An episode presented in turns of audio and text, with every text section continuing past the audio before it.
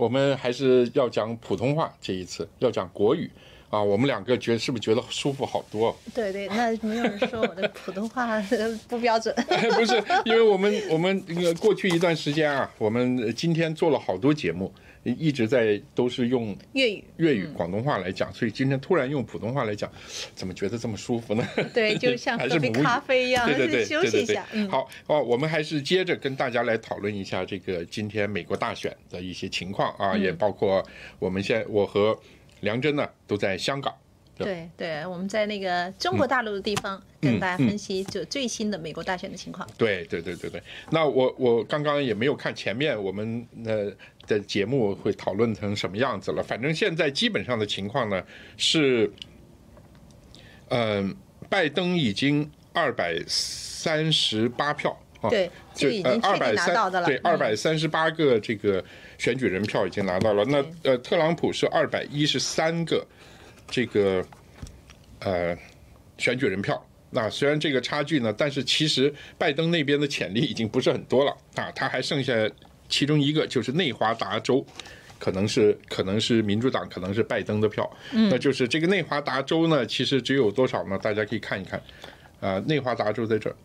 就只有六个哈，呃，六个，他现在还在领先啊，这个呃点票点了百分之六十七，嗯，那他是。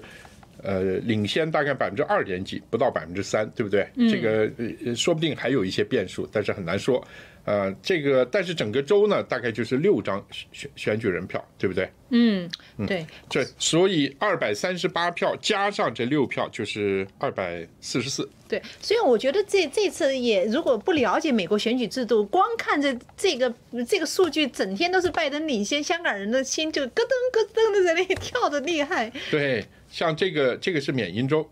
啊，缅因州其实已经、已经、已经、已经计算进，已经计进去了，对。所以我们这里呢，基本上这个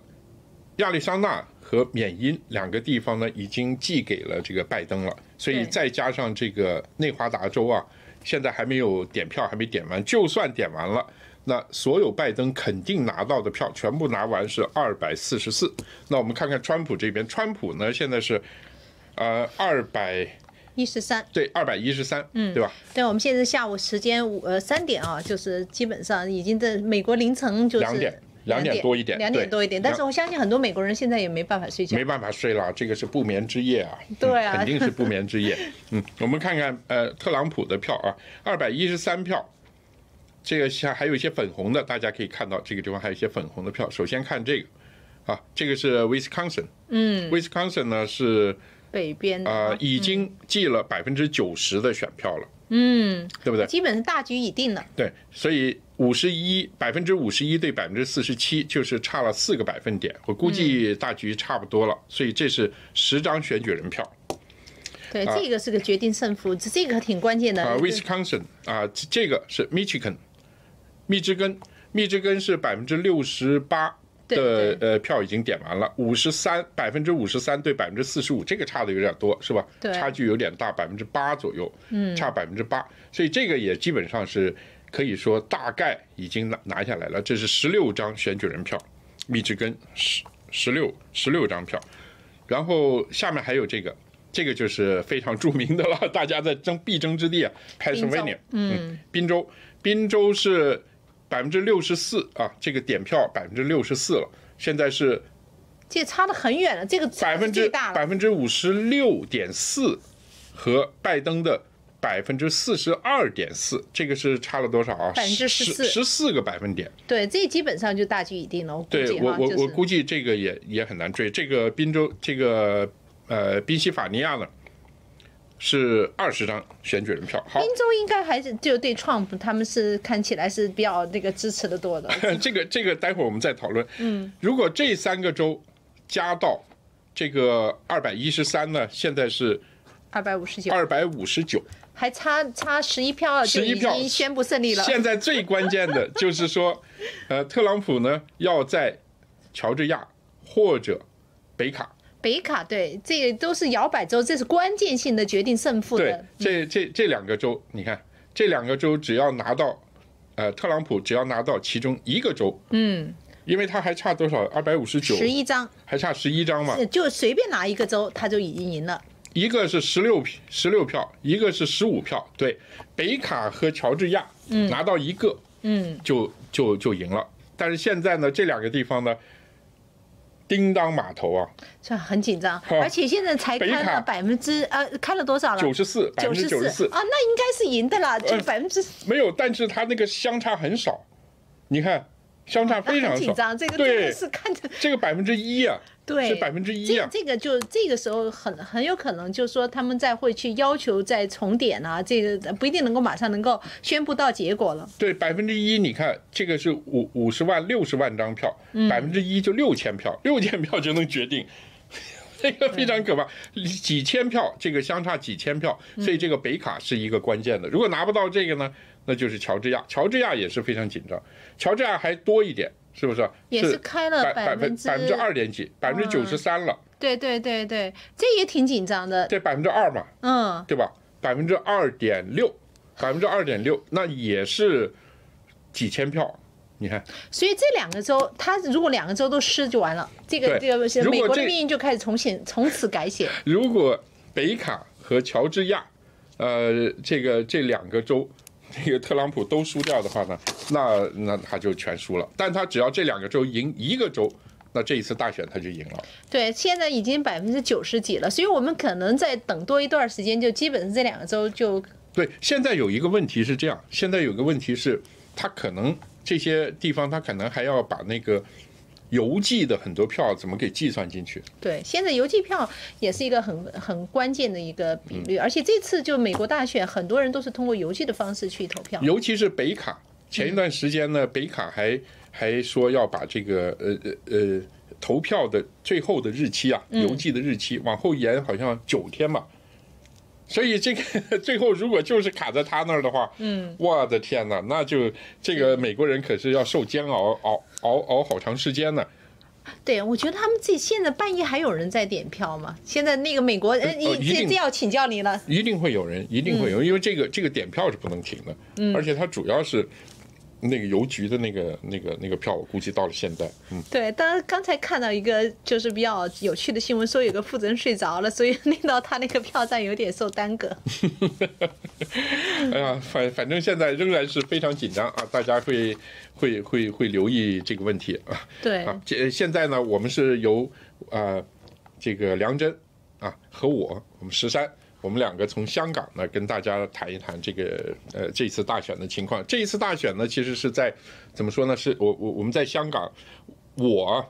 在香港，我从来没有发现过香港人对一个外国的选举。有这么的关系？对，所以呢，他们是形容这次的大选，其实它不只是一个选选战哈，而是一个内战。呃，而这个内战呢，就牵动着整整个全球的布局。所以呢，香港人也学会了，就是美国人不讲这是意识形态之战嘛，所以他们也是说这是意识形态之战，这是正义跟邪恶之战，这个是神跟魔之战。对，现在提的很高，嗯，提的很高，就是说我不过。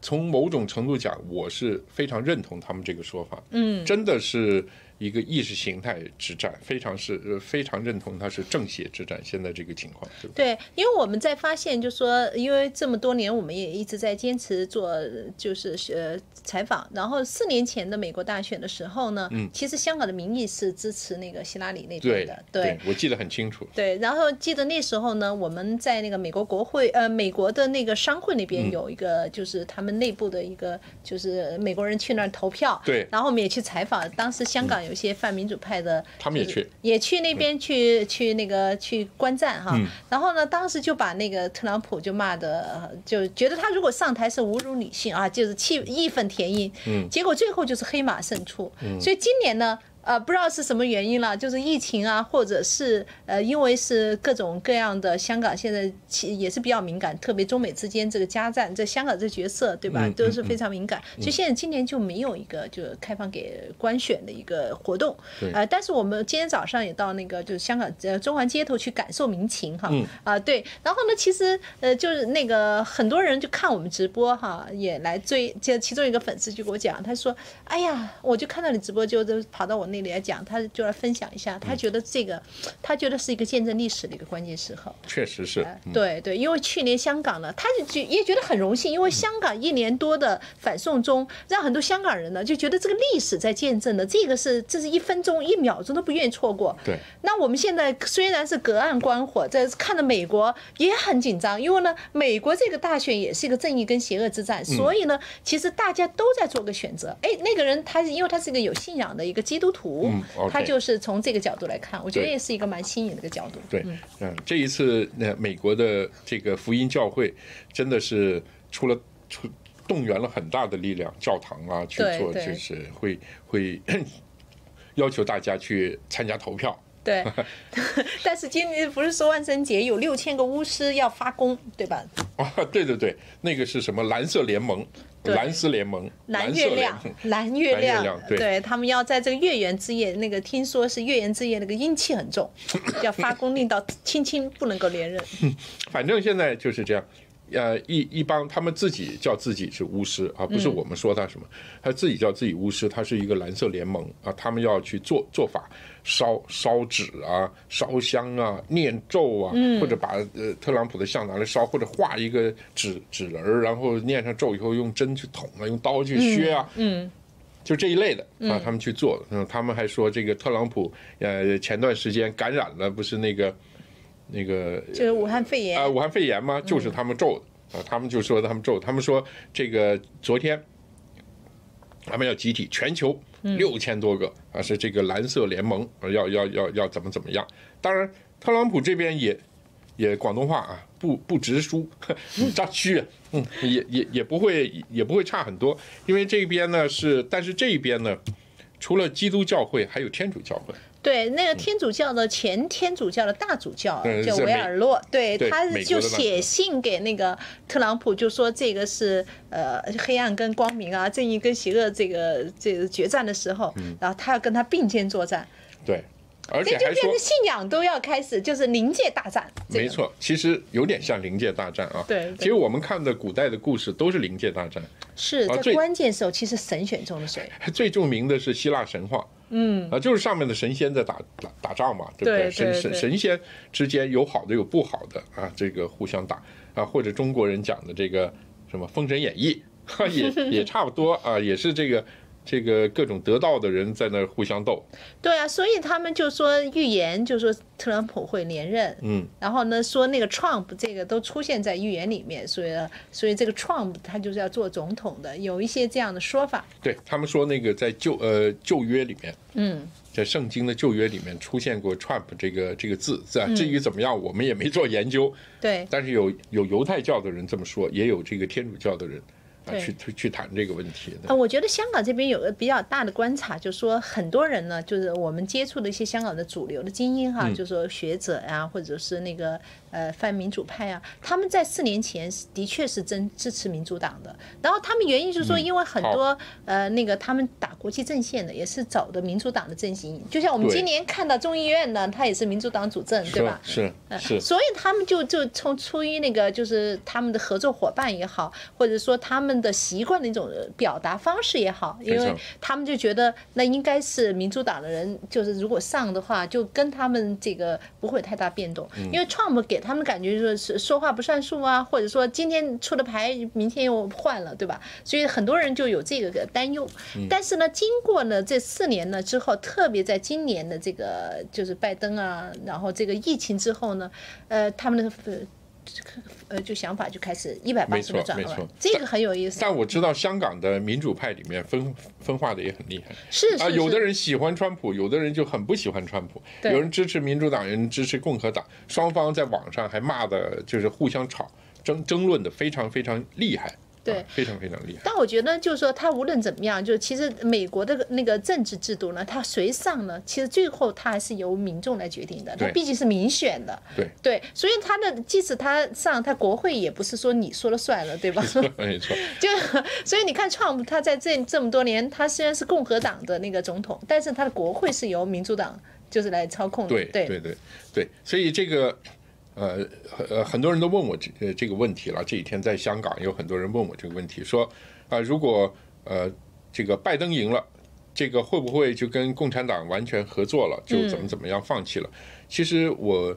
我认为可能在战术上会有一些调整，会有一些变化，就是拜登可能会对中共的压力没有那么大，对啊，或者他的他的这个呃战术啊会软一些。但是我觉得整个这个两个国家对抗啊，尤其是在意识形态方面的这个对抗啊，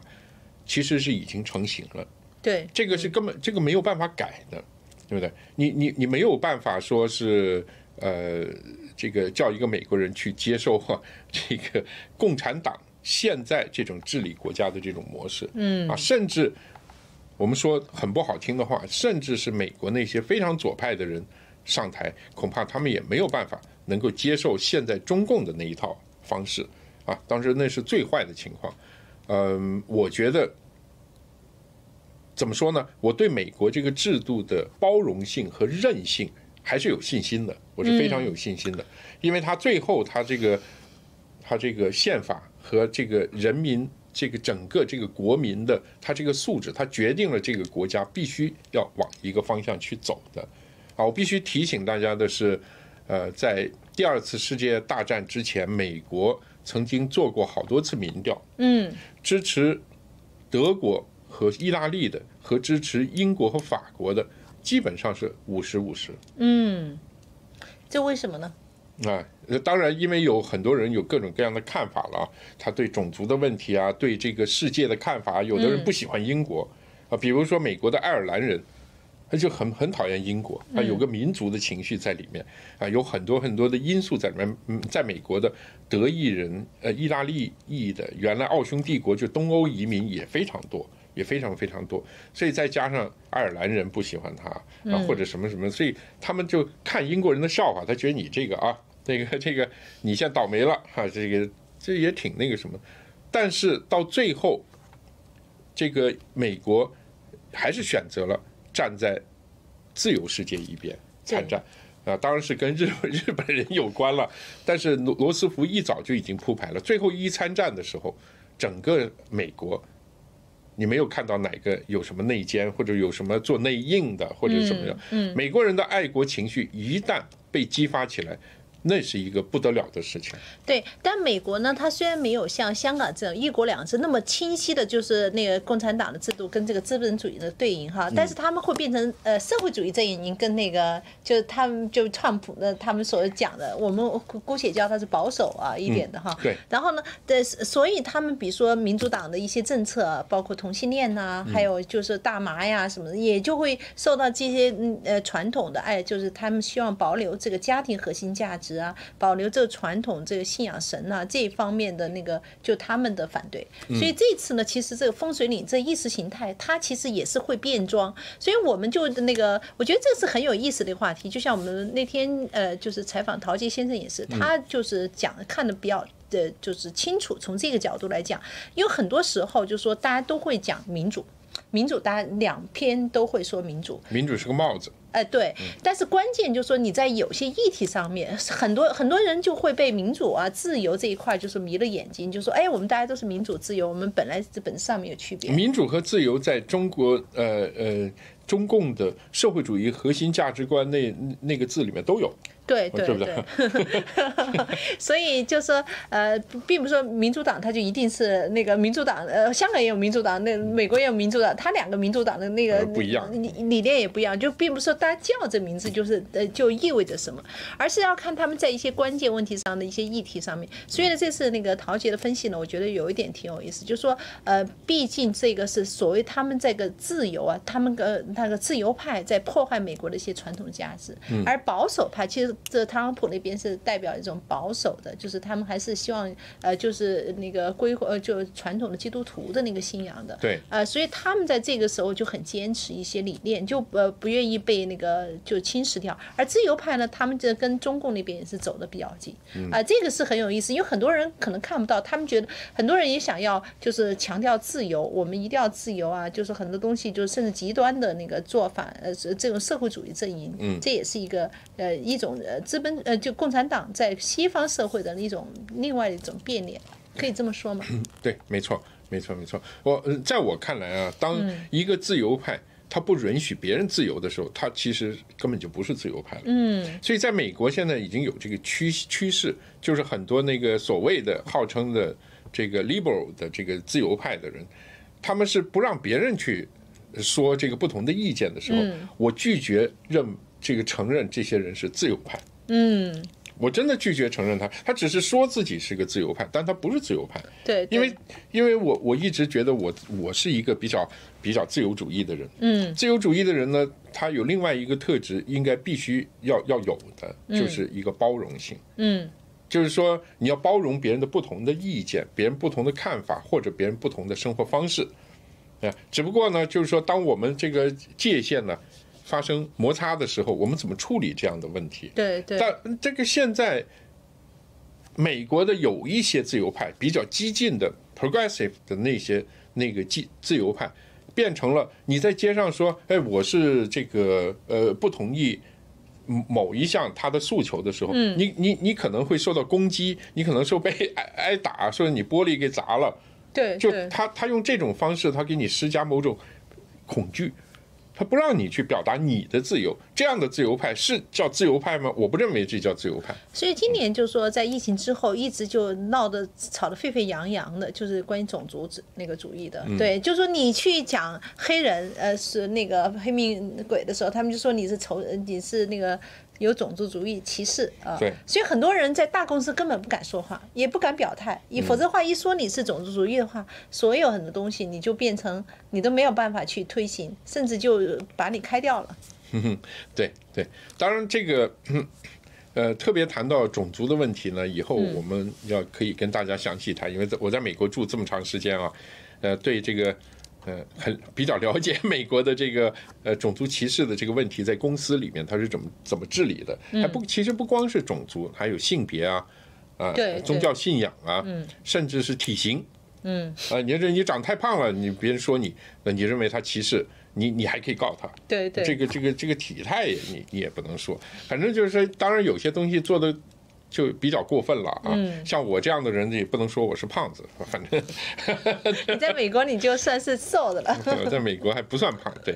呃，就是呃，这个这个有很多，他有很多很多很多种做法啊。它的那个种族问题，嗯，在美国有没有？绝对有。其实我一直说，种族问题在全世界任何地方都有，嗯，因为它是属于人的一个偏见的问题，它不是一个呃政治问题，它是一个人脑袋的一个问题，就是跟自己嗯，呃，首先自己是最重要的，然后跟自己越近的人越重要，跟自己越像的人就越越重要，所以它都是围绕一个自我，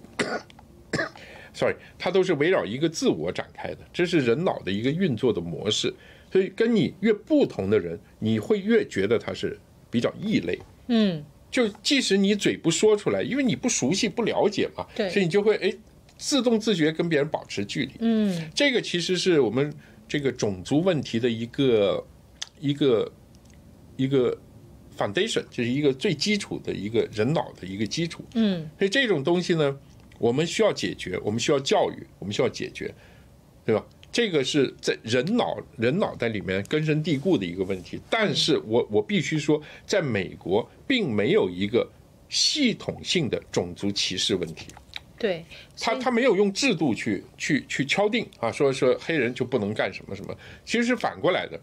比如说很多州的州政府，他是要求，比如有色人种或者是少数族裔吧，嗯，必须占州政府雇员的百分之多少多少，通常呢会比他的人口比例要高。嗯，所以是是所以在美国有有时候会发生那种那种法律纠纷，就比如说一个消防队啊，有十个消防员都是做的很好，时间很长，那进来一个黑人啊，他做了两年以后升队长，哎，他升了队长了，就是大家不高兴，就告诉说为什么我那个。我又经验又多，为什么怎么？最后告来告去，那个县呃县政府啊，或者是州政府就是说，对不起，我们必须符合这个比例，嗯，就是有多少比例必须是少数族裔，所以他就得升呃队长了。所以有这样的案例，对不对？有这样案例，这个是美国社会是在努力，这是我看得到的，有很多很多的，包括那个教育平权的那个问题。对，所以有时候呢，就说我们香港这边呢，毕竟还不是在美国，所以我们有时候对于美国国就是那个国内的一些事情呢，也就是多数都是看瓜哈。但是对于香港人，他比较关注就是说谁上台，他对中共的态度，这个是香港人最关注的。为什么很多人就是呃，相对美国可能大家都是半斤八两，就到目前这一刻，其实还是蛮紧张的，没有说百分之百就一定赢的。呃，但是在香港来讲呢，就是我们今天也是跟年轻的一些区议员他们讲，他说他周围的那些年轻的人啊，嗯。呃。基本上都是呃支持特朗普的，对就是因为特朗普这边对中共那么强硬，而香港在过去一年多，这个这中共在香港所做的那个就是犯下的一些呃这就是那个罪行哈，呃大家都有目而睹啊，是包括我们现在为什么大纪元现在受欢迎，很多人就是因为我们敢讲真相嘛。你嗯看香港媒体很多他们也不敢报，那不管怎么样，就是美国主流传媒他们这次的报道虽然有一些情况啊，但是他们毕竟还是比我像不像香港传媒一样根本就不报，对吧？就有好多东西他根本就没有机会去讲啊。我们这边还呃还有个各种各样的渠道去报，当然美国现在也有一些问题发生，对。但是对，就说呃有一点呃，我想问一下，如果今天没有拜登的儿子这个丑闻事件发生的话，这个选举结果你觉得会出现什么样的情况？可能很不一样。对啊，真的是。真的，我感觉很不一样，因为我们昨天看到，我们昨天跟那个 Rachel 啊一起做一个节目，他找了一张图片放上去，就是说那个呃 for sale，嗯，下面是 USA，就是说把美卖美国了，对对。然后下面是 call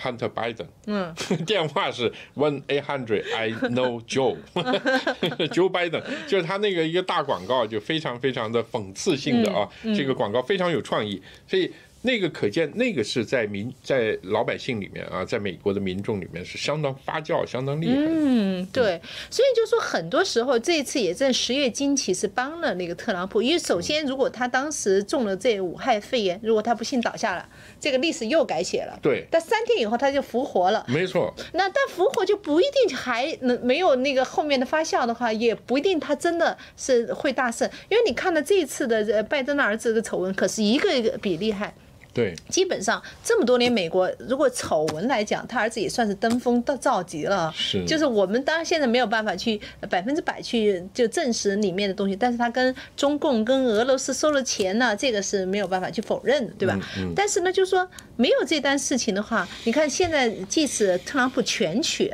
啊，我们刚算过，都二百九十票，对跟之前就是民调很多的都觉得很啊，现在气气势如虹，可能拿到三百多票，还是有些差别。这个原因是在哪里？你觉得？嗯，我觉得还是跟呃美国的这个主流媒体媒体啊，嗯，呃，这个长期的偏向报道还是有关系。对，我我认为，因为这一次传媒太重要了。对，当然我我我觉得特朗普这个人是不太惹人喜欢。嗯啊，他自己说的，这不是我说的。他说，呃，people don't like me is my one of my char- character。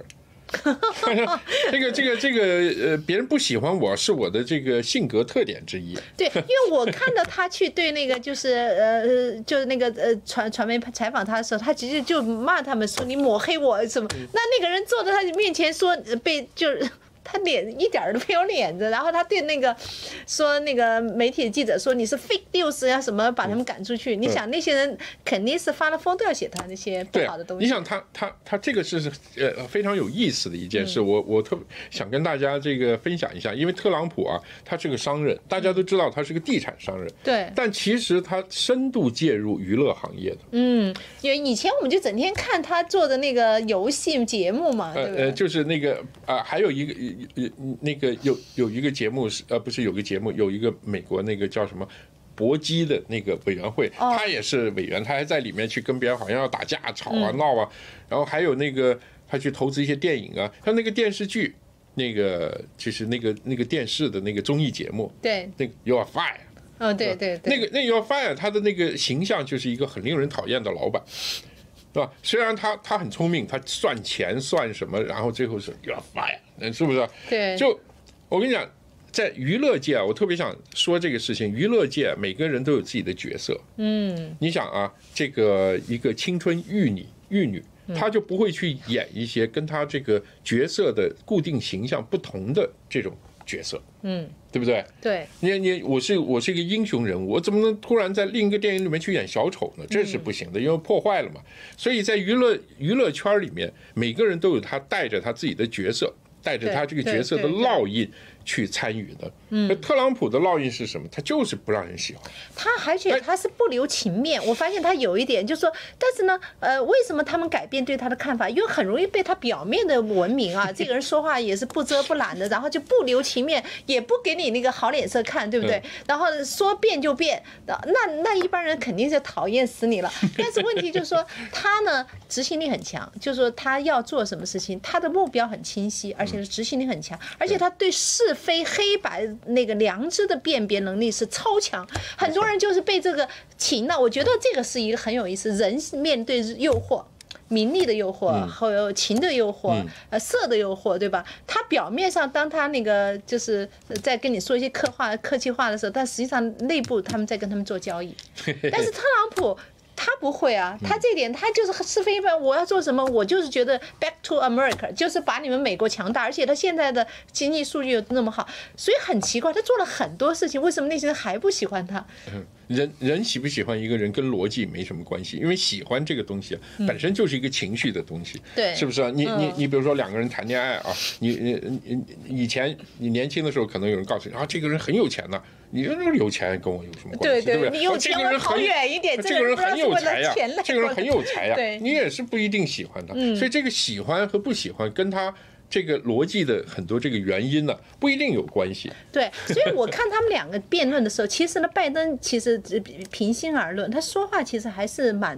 蛮平和的。嗯，相对来讲，相对来讲，而特朗普呢，如果不喜欢他人，真的是会把他恨死。然后我觉得很有意思，经常在美国的时候，你遇上不喜欢特朗普，那简直是不能够去碰。一说他们就是那那就是基本上跟你没错没错没错，就是恨之入骨。这个是呢。这个是我我们谈的，就是我们前几天一直在讨论这个问题，谈的另外一个问题，就是说现在的这个社交媒体啊，嗯，它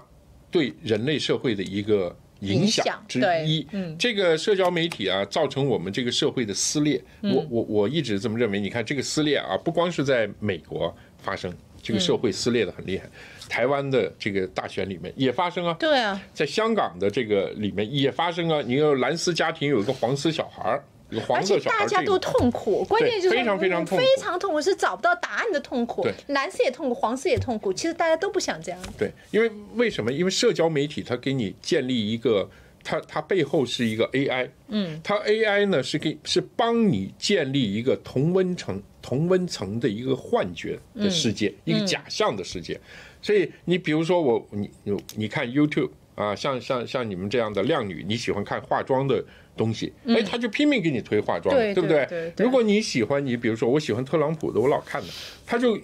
拼命给你推各种说特朗普很有意思。比如说我们就说在在某些群组，他们就很认识我们，就算是走到哪儿，比如说我去抗争前线，嗯他们都会认识啊，就跟我去打招呼啊，真真你好。但是我比如说在男就是他们那个红色剧团体。我在那站着，他们就没人认识我。对，所以我我我想说的就是这个社交媒体和 AI，它给我们这个社会，因为我们太依赖它了。对，所以我们它给我们每一个人都建立了某种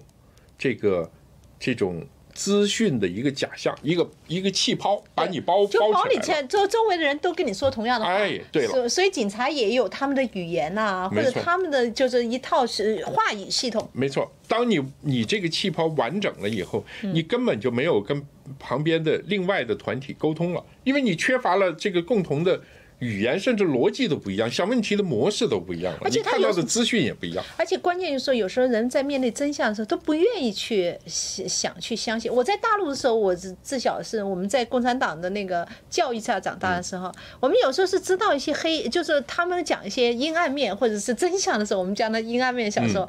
就会自然会抗拒，哎呀，这这党叫我不要看这些东西，对吧？我们还宁可相信共产党是好的，就会自然去选择，就就不要去对这部分就就封闭起来，不想去了解，也不去了解，而且害怕去了解。对，所以我现在发现这个也是这样的，人都在选择真相。所以那个现在香港有个很出名的就说法，良知，对吧？嗯，就他们这很痛苦，说七二一事件，对吧？这是个良知事件。有人说你有良知，我有良知，对吧？我的良就是他也觉得他有良知，那良知的判断是什么？对真相的判断是什么？嗯对，这个就很重要了。所以呢，就涉及到价值观了，嗯，对不对？涉及到道德，涉及到价值观，对涉及到信仰。所以最后呢，人群与人群的这个界限，其实就是价值观、信仰、道德观这样的作为划线。所以现在就是很明很明白，就开始这样画这样的线。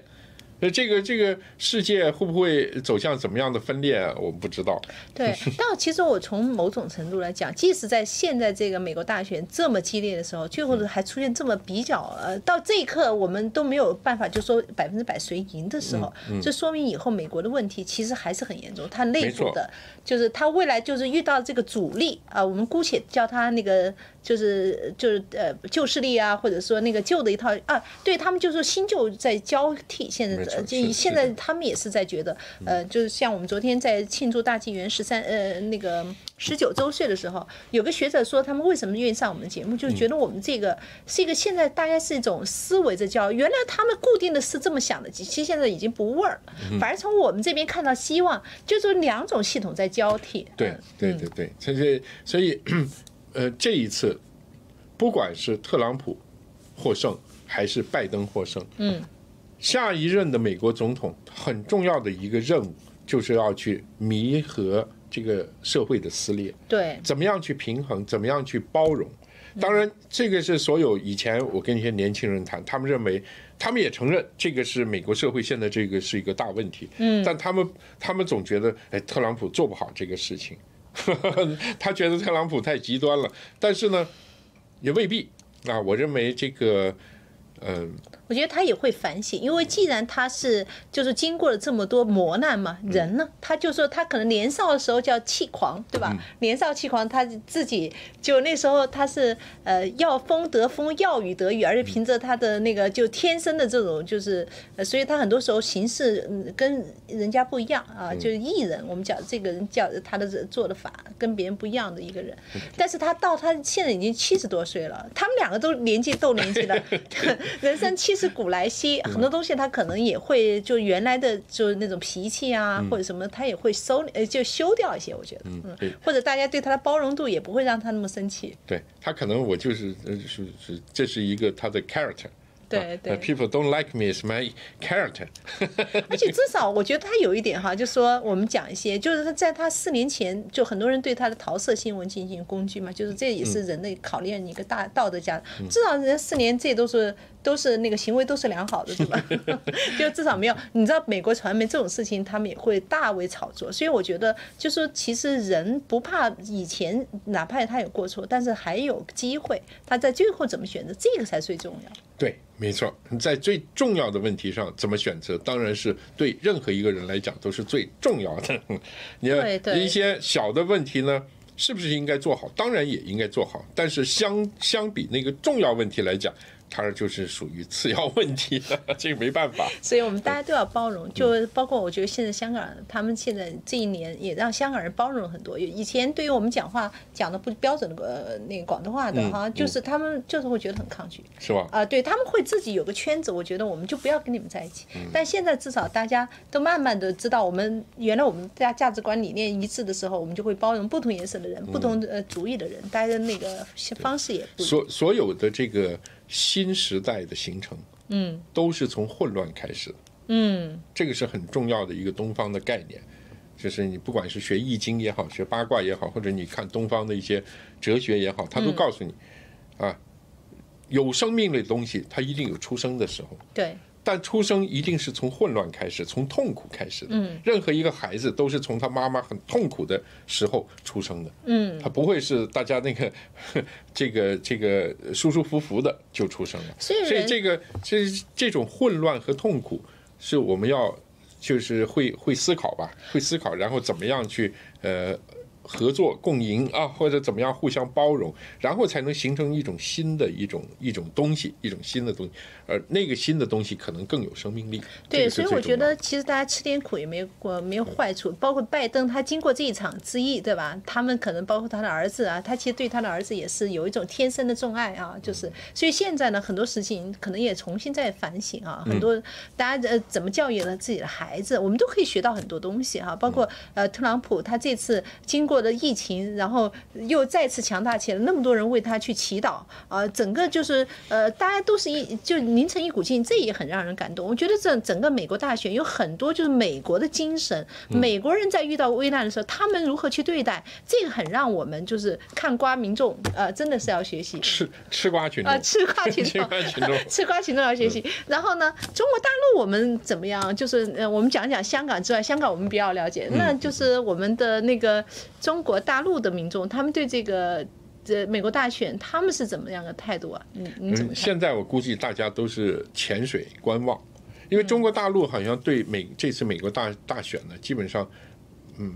就这两天基本上不报道。对，这很有意思。以前呢，你知道上一届的时候，他们是做很多游说工作。对。而且呢，当时马云都派到美国去，表示要一百万的那个就就业率。报道也很多。报道也很多，而且当时是跟美国这边走得很近，然后中美关系也是就前所未有的高度。对。但现在就是基本上就是呃，但是也转播他们的呃大选的辩论，也不能够说当他们不存在。对，关键的时候就放广告。啊，放广告对。然后呃呃，当然现在我估估计他已经知道这个情况会就是应该是特朗普赢，所以我发现他们最近就是没有办法去在民调上啊或者那些去做一些功夫，但是还是有一些挺挺值得关注，就是美国主流传媒最近的一些报道，包括那个对于那个 N B 呃就 N B C 呃在那个。呃，这个就是那个拜登丑闻这个调查报告上面的一些功夫，把那个香港的媒体也卷进去了，还点了我们大纪元的名字啊。跟我们有什么关系？他说我们在转载这个。哦，我们转载又怎么了？我们还经经常转载他呢。对，我们这个大纪元很，这次《纽约时报》头版去说我们为什么这呃这那个这几年就是成为全美那个影响力最大的电子传媒啊，而且台湾也是说我们现在比那个《纽约时报》的那个影响力还是高。嗯，对。其实你怎么看？就是现在民众要通过什么渠道去了解真相和真实的，至少他们比较信赖度，这个时候是怎么样一个媒体的取向？嗯，这个其实是和我们这个时代的一些变迁有关系了。嗯，因为他们呃，美国的一些媒体啊，他们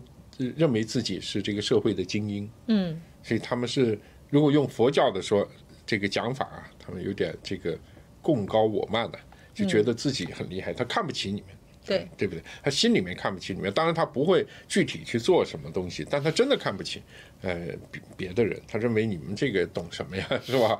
但是，嗯，另外一另外一点呢，就是这个这个，我们从工业时代转到信息时代，一个最重要的就是收呃这个媒体的小型化。嗯，就是从以前的所谓大众媒体时代变成了小众媒体时代。它不好的一面呢，我们刚刚已经谈了，就是这个 social media，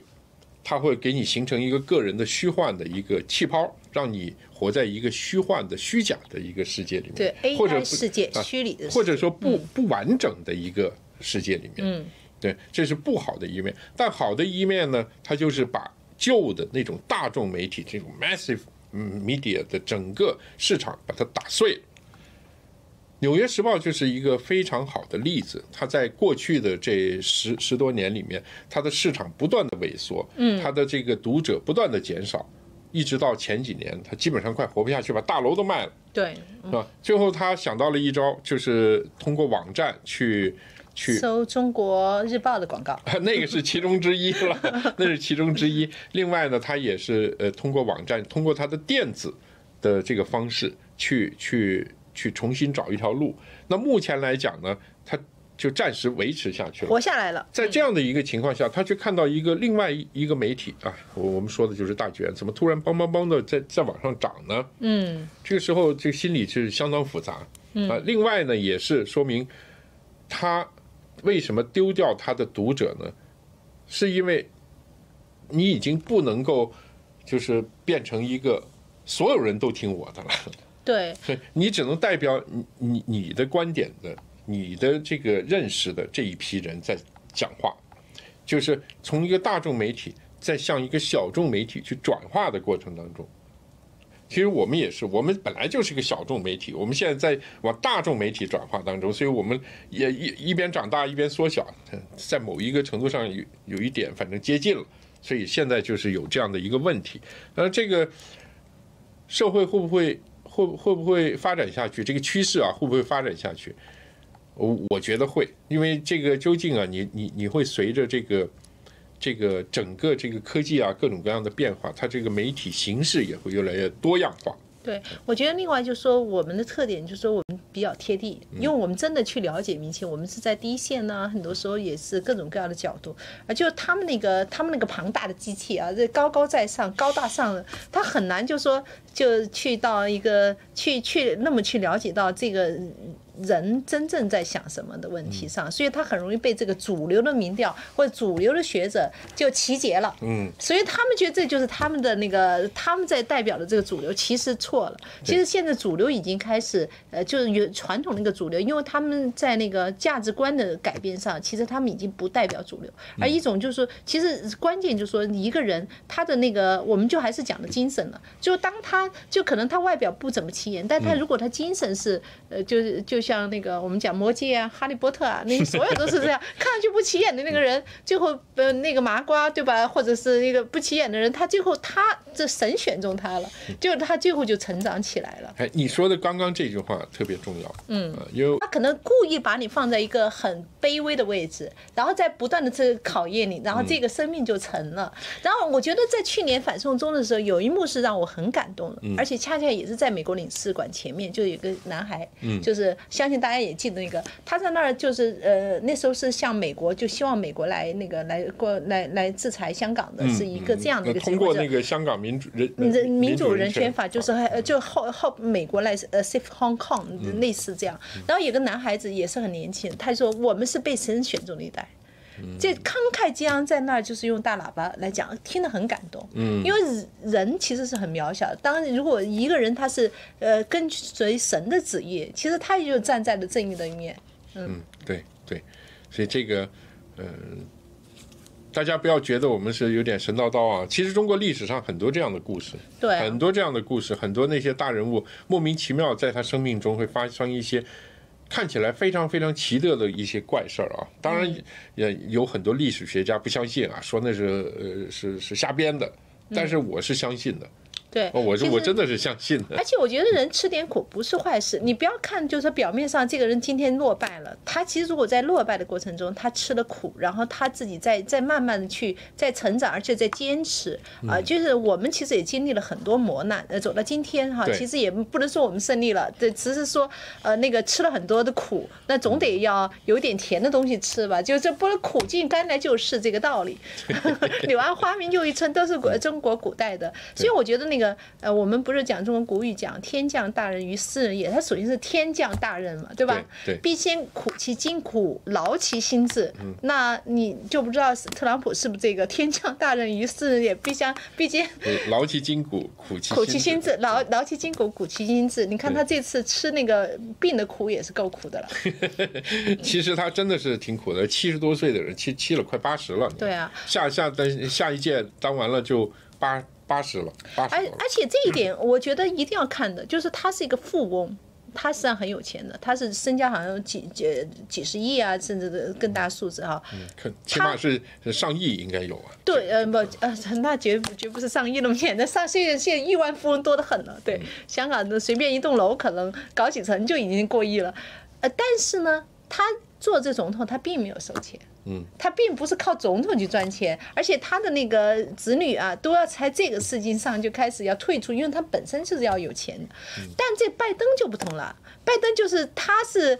整个的就是他儿子啊什么的，而且他大人物就是我们就是就可以猜测他可能是有收一些利益吧，就这样。所以呢，你看到他们的这个就不一样的做法，我觉得这个是很有意思的。所以并不是说有钱人就一定是呃做不了大事，或者是那个呃很多有钱人是很难从政嘛，对吧？对对，但是他真的是放下自己的时候，这样的人其实是一个这上面的闪光点，大家一定要看到。那你说川普他们呃他在纽约那个大楼就风水比较好，对，哎，你知道那个很有意思，那个不是《华尔街日报》当时在十月二十号的时候就出一篇报告，就说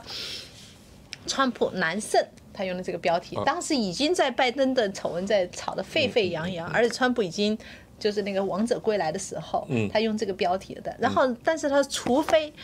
同一个地方被雷击中两次，啊，对对对，然后两天后，嗯，在芝加哥的那个芝加哥的特朗普大厦，而且击中三次，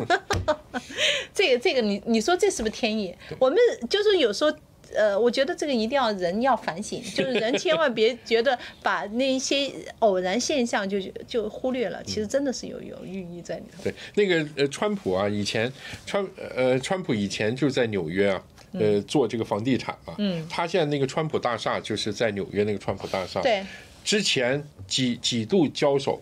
结果每一每每一任拿了那个大厦都亏损。嗯。做酒店都亏损。最后就川普把它买了，川普把它买了以后呢，他就请了这个香港的风水师，嗯，去了，风水师去了好几个，给他看完以后就帮他把它改了。第一，把那个门的朝向改了；第二，原来那个门的朝向那儿呢，放了一个大地球，一个大球，嗯，啊，这个就是风水的改。结果呢，他那是第一个那个大楼是盈利的，这个这个酒店盈利的这个大楼，对。所以那个风水师我会。后来这个有香港的朋友，其实袁爸爸有说过，对啊，他说这个川普是相当相当相信风水，是是，其实那个我们以前看过一些是川普的故事里面，他跟香港的一些富豪还有一起工作，就是一起那到包括他也很喜欢香港，经常来香港这边。呃那当然，香港风水可能也是他发现的瑰宝。所以我们这次很多那个呃，其实那个香港本地呢也很多风水师在预测特朗普胜。嗯，所以呢，这个东西呢，反正也挺有意思的，因为香港这边也是藏龙卧虎啊，跟他的性跟他的性格也很相似。对就是很多时候你不知道这个人背后是什么，但是他很可能很有钱，你完全看不出来表面是什么。而且呢，他们在中环就打风水阵，啊，你知道那个呃，就是现在那个呃汇丰前面的石狮，那石狮现在重光嘛，石狮其实就是汇丰的命根子来的，就它就是代表汇丰的运程。对。那一月一号被那个泼黑了，这这个红漆，红漆，那就是因为它跟中共走得近嘛，然后去封了那个星火呃金鸡，结果民众就把泄愤就泄到石狮上面，然后经过十个月同。时不是实时，好像。啊，铜狮，对铜狮，对对。我今天才去看的这石狮子啊，那个铜狮子对，其实威风凛凛，但身上真的是有墨，还是很好像感觉上很苍凉，是吧？它那个墨很难洗干净，这个这这个就可能是漆哈，呃，对它泼泼了墨，就是那那真的是有时候呢，呃，过去的东西就没有了，即使再回来，其实都很伤感。就香港人看的很伤感，就是你看那个那么好的东西，呃，大家就是有神兽哈，我们也讲呃九那个狮子山就是那个呃九条，你知道吗？狮子山是呃九条龙镇下来的，你知道？对我我我有听说过，对我我我我我我不会看，我很我也很想会看一下风水，看一看。对对，我们家整天看狮子山，所以一定要经常看看它，就是那都是香港的命根。所以呢，这个根不倒了，其实香港还是有福气的。好，我我我我们还是呃讲回一下这个呃美国大选，美国大选啊，你看啊，这个这一次现在到了多少？哎，多了一票了，嗯嗯这个多三票。嗯这个呢嗯不，你的那个有，呃你的那个没有，这个都跟不同。呃都都在我们刚刚的那个算计之内的哦，对啊。对对，二百三十八还是没变。我想说的是，这一次非常有意思，他可能最后决定胜负的是乔治亚、北卡罗北卡罗来纳州。嗯啊，你看这个阿阿里桑那，嗯，是吧？像这种新墨西哥，像这种地方啊，以前都是属于比较红的州，嗯，现在都变成了蓝的或者摇摆州了。你没发现？而以前这个一些比较蓝的州，像 Ohio 啊、Pennsylvania，然后 Michigan 呢、Wyoming 这些地方啊，呃，那个 Wisconsin 这些地方呢，以前是非常蓝的州，它又变成红的州了。这个这个说明是一个什么样的态势？其实，呃，非常非常有意思的，因为原来这些红的州，我们举我们举个例子，比如说乔治亚，嗯。啊，乔治亚以前是非常典型的是一个保守派的一个州，共和党的州。但是呢，最近这些年，最近十年吧，大量的这种高科技公司、电影、拍电视的、拍电影的这种新的全球化的这种这种公司往那个地方搬，搬了以后，他就会他的劳动力啊，他的很多年轻人就要跟着。往往那个地方去，嗯，所以它的人口结构呢就发生了一个很大的变化，所以它的那个城市城市群呢，这个人口的数量就越来越大，所以它变成了一个一个呃变成一个摇摆州了。你看，北卡罗来纳也是也是这样的，以前北北卡州是一个典型的是一个南方州嘛，嗯，现在也变成了一个摇摆州了。那最明显的就是这个维吉尼亚，维吉尼亚以前是大家如果。经常看美国内战历史的，你可能知道，维吉尼亚是南方的领袖州啊，呃，人口最多，所以它它的南方的这个传统啊非常强烈的。嗯。但是呢，维吉尼亚因为接近华盛顿郊区啊，很多华人住过去了。呃，它有很多的承包商。哦。包括国防部的，包括这个美国的其他的，比如能源部的什么，它都在那个附近，它有很多承包商在。呃，这个维吉尼亚在 North Virginia 就是站靠近华盛顿 D.C. 那一带，有很多很多的科技公司在那边重新设立，有大大小小的，所以。大量的年轻人去，所以华人为什么在在那个地方有很多呢？就是因为这些公司请人，嗯，去了去了很多很多这样的人，所以他呢就从一个红州变成一个蓝州了。对，所以现在华人是因为现在华人也是美国增增增长最快的这个族群，所以他有一千一百万的选票。那这次华人，你觉得他们的选票是投给那个特朗普多呢，还是投给拜登多？呃，绝对是投给。呃，特朗普多，嗯，这是为什么？这个很，这个很有意思的。嗯，这个美国的华人呢，以前呢都是这样，他们政治上或者社会政策上会偏向民主党，嗯，但是经济政策上他们是偏向共和党的。他不希，他不希望你，他也不想拿这个福利，嗯，他也不想交这个税，嗯，这个华人的传统啊，他就是这样。但是呢，靠自己努力。但是移民政策呀。医疗政策呀，嗯，呃，其他的这个文化政策等等这些方面，它又就是多元化的政策，它又比较倾向民主党，是吧？所以它是一个这个两边都是这个一个平衡的状态。但是最近这个几年，民主党的一些这个包括移民政策，包括这个 呃呃文化政策，嗯，就让大家很担心，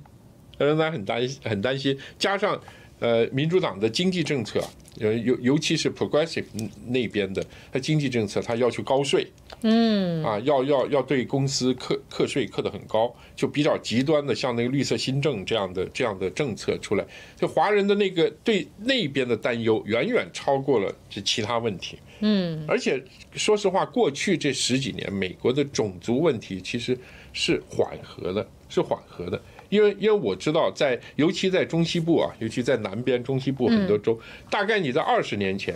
你还可以感到别人对你的异样的眼光，啊，现在你基本上没有了，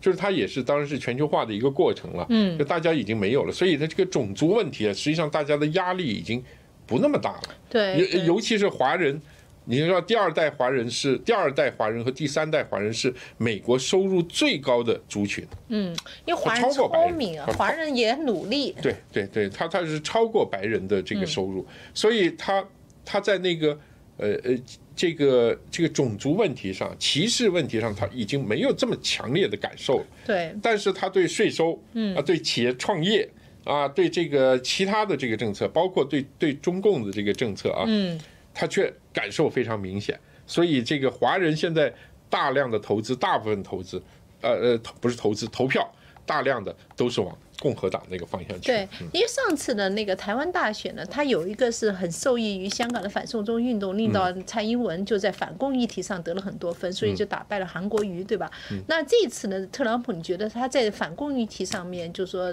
他们这个分也呃怎么样？那这个是。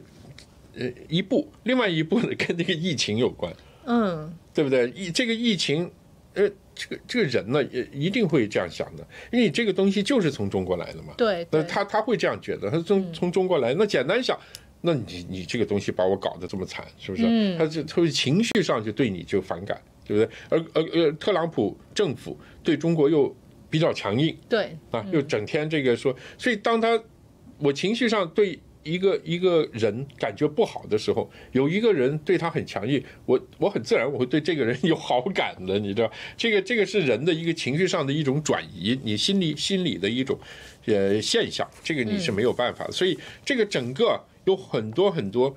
这个很巧合的事情都发生在一起，你没发现是不是？又特朗普自己又染染染疫了。对啊，这个真的然后这个呃，拜登这个电脑呃怎么好修不修？那个时候拿去修，结果出了这样的问题，等等这一系一系列的事情算下来，哎，结果可能会造成这个大选完全不一样的结果。对对，所以这个真的是十月惊奇，这一次真的是变化很大，而且呢，呃，这很快就说那个美国大选呢，在那个中国这五中全会开开了以后，那你觉得对呃中共这个剩下这他这个政策会有什么样的改变呢？好这大选的那个首先，我们看五中全会以后，中国官员出来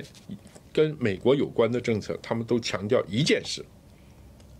不脱钩。哦，对，很很多人问他们说，你你们这样会不会脱钩啊？他们他们基本上的意思就是不脱钩，但他不是这样说的，他是说不可能脱钩。那你这样会不会蚂蚁不最后他们叫停上市也是担心就是触弄美国以后的美国不是金融制裁吗？嗯他其实也很可很有可能就拿蚂蚁开刀，那然后下一步那他再制裁就要脱钩，他不这个就硬脱钩了，对不对呃，？这个这个这个，我我我们再看，我们再看各种各样的资料。反正现在的中共方面的这个意见就是我不脱钩，我要还是要跟你美国，所以他现在反美对不敢，都是压制。我就不离婚啊！你你你你不跟我玩，我就就非要跟你玩，就是就就这样的。你离不开我，我也离不开你，反正就是这样。他就死活这样说。你说别人已经不买你的东西，不该，他说不是，你看他们现在美国还在买。啊，啊呃，这个东西呢，在呃香港的有一些左派那边啊，他们也不是在传一些东西嘛，嗯，他们就说美国现在变软了，美国已经打不过我们，美国要求我们了，所以他们也不能跟我们脱钩，所以他们现在必须改变政策，他们要怎么怎么怎么怎么样，传的很厉害啊，在在在这个所以他们也就是，所以他们现在你看到没有，就是说他们在那个舆论上反美这个情绪是没有了，而且呢，呃，林郑这个再去北京去，呃，现在已经呃到那个中国大陆去了嘛，然后他是昨天那个行政会议的时候就在讲问美国当选会怎么样，他就说，呃，无论谁当选，就希望不要就是用政治来打压，就不要制裁他们，而且同时要考虑到香港的美国人利益，让美国总统要考虑在香港的美国人利益，这个很有意思。他不是就以前的他们战狼嘛，因为他是很典型的那个战狼的那个状状态，这以前就是美国制裁都是说我不怕。对吧？现在为什么这个态度了？反正现在呢，我们不管怎么样，我们大家以后再接着看。最关键的是呢，我相信，嗯，呃，还不光是香港和中国大陆、中共啊，啊，甚至台湾或者日本，还有很多国家，大家那个外交政策或者那个政策都 hold hold 在这儿，嗯，也就要看十一月三号、四号你美国什么结果。对你不同的结果，它可能调出的不同的东西给你摆出来。嗯，所以这个呃，为什么说这一次美国大选特别重要呢？就是因为这样，它不光是美国一个一个国家的事情，它涉及到很多很多国家。这个呢，我们呃再过一段时间，我们慢慢再看，好不好？好，我们今天节目时间差不多了啊。对对对，好，非常感谢大家啊！好，我啊们交棒给其他主持人。对对对对对，好，那我美国现在很晚了，好，谢谢大家，那我们呃以后有机会我们再见。对，我们再继续关注美国大选，然后可以到我们就香港大捷新唐人的那个直播频道，我们其实这个今天一天都会为大家直播最新的选情。嗯，我哋講廣東話呀。啊，係啦，我哋講廣東話，好，拜拜語，拜拜。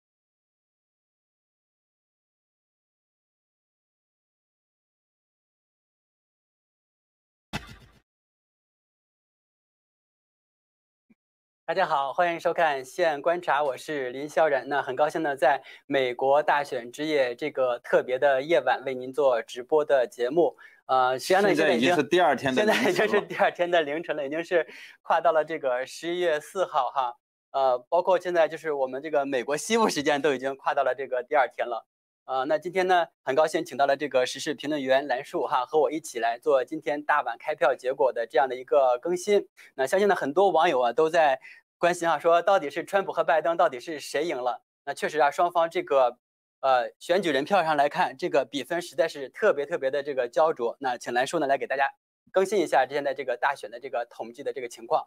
呃，现在其实呢，这个情况呢已经是非常的清晰了啊，并不是呃呃很。焦灼，而是说现在是有主要是有两个州啊，它的这个呃呃对这个投票的规定啊出了一些问题，所以说现在计票哪两个州出了问题啊？一个是宾夕法尼亚州，另外一个是北卡州啊。北卡州的情况是，北卡州它允许在啊这个十一月三号的之后的九天啊，仍然可以接受选票。九天啊，九天一就是一直到十十一月十二号。啊，宾州呢是允许在这个十一月三号这个投票截止期之后的三天，他仍然啊允许他继续接受这个选票。所以这两个州呢，呃，实际上就是说现在呃，他们能不能够啊合法的在这个十一月三号之后继续接受选票，这个成为一个主要的争议。那目前呢，呃，根据目前的情况呢。呃，川普总统已经拿到的这个呃总的选举人票二百一十三票，虽然啊比不上这个拜登总统，但是呢，拜登副总统的这个啊拜登副总统啊拜登副总统的这个选票，但是呢，呃他在剩下的五个主要的摇摆州里面啊，他完完全部都是领先的啊。这个威斯康星州现在的呃这个呃选举选票的这个呃出票率是百分之九十三，这个时候。啊，川普总统是呃有百分之四的啊四个百分点的领先啊，然后是超过十万张选票的领先啊。密西根啊，密西根现在的这个出票率呢，大概是百分之七十三啊，百分之七十三了已经达到啊。对，然后呢，呃，川普总统呢是百分之八的领先率，超过三十万张选票啊。乔治亚州啊，乔治亚州呢，呃，百分之九十四的出票率，川普总统呢是。呃，超过百分之二的领先啊，超过就十几万张票啊的它的领先度。那么在宾夕法尼亚州啊，这个川普总统呢，现在是百啊，现在根据是百分之六十四的出票率，这个川普总统呢有领先百分之十二啊，超过三十万张选票。那北北卡州呢是呃大概呃百分之九十四的出票率，这个时候呢，川普总统是领先啊，接近百分之二，大概是啊八万张七七万多张选票的领先度。所以现在主要的问题呢，就是说是这个呃宾州和啊北卡这两个州，嗯啊他们这个票怎么去算啊，成为成为问题啊。这两个州总共有三十五张选举人票，那么。呃，对，现在是宾州二十张，然后北卡州还有十五张，十五张啊，这两个州的这三十五张选票啊，你这个最后的这个投票的截止日到底是十一月三号，还是十一月六号，还是十一月十二号？这个成为一个主要的问题。呃，从这个法律上的这个规定来看呢，这个呃，威斯康星州、密西根州和乔治亚州这三个州，他们的投票呢，应该是不会停止的啊。他们的计票呢，应该是因为他没有任何的法律问题，所以他没有任何的理由去停止他们的计票。所以这两个州，呃，这三个州的票呢，应该在星期五之前，他应该是最后计出来的。只能够拖到星期五才会 啊，对他就是等一等，要才能最后结束。呃，最因为他可能是有这个票还没有算完啊，所以说我估计这三个州呢，他最最终呢，他是不成问题的，他没有任何的理由不完成这个计票。那么最现在最大的问题就是宾州和这个呃北卡州这两个州，他们的最后投票的这个接收这个选票的截止日期，应该像其他所有美国的啊呃五十个州和这个华盛顿特区一样啊，像其他的四十八个州和华盛顿特区一样，就是最后的日期是十一月三号呢？还是说十一月六号，还是说是十一月十二号？这个呢，成为现在最主要的原因啊。这个就是最主要的问题，就是呃，没有这个，就让这个呃投票呢这个计票就停止了啊。川普总统刚才有一个讲话是他们准备上最高法院去解决这个问题。确实是这样。现在呢，这个美国大选的这个结果呢，现在由于双方没有任何一方是高票领先，没有达到率先达到这个啊二百七十这个呃过选举人票的这个获得当选的这个门槛。所以呢，现在就是出现了这个几个摇摆州的这个选票呢，现在是没办法统计到底是归谁。尽管表面上看呢，现在是川普是在一定程度上是领先的，但是呢，他又不敢说这个票现在就就归自己了，因为现在这个刚才你说的这两个州啊，北卡州跟宾州，他这个选票到底怎么算？所以说这就是争议点在这边。那我们先看一段刚才川普总统哈他在啊深夜啊凌晨的出来时候呢做的这个面对全国的这样的一个讲话，他到底哈。是怎么看待现在这个目前的这个出票情况？那我们知道刚才呢是拜登已经说了哈，他说呢，呃，我在密西根的这个选情我也能追上去，我在这个宾州的这个选票呢我也能够追上去，我们正在往赢的路上走。呃，这个这个东西呢，呃，拜拜登副总统他这这个讲话说是在呃威斯康星州和密西根州还有乔治亚州啊，他说他仍然呃他仍然有可能把票追上去，这个是与事实不合的，这是非常。啊，清楚为什么为什么这么说？呃，因为我们刚才已经报过了啊，就是说是在这三个州，它都已经是落后，而且是落后。呃，这个威斯康星州它落后呃十几万票，呃，密歇根州它落后三十几万票啊，乔治亚州它呃它也落后十几万票。所以这三个州啊，它这个它是毫无疑问它已经落后了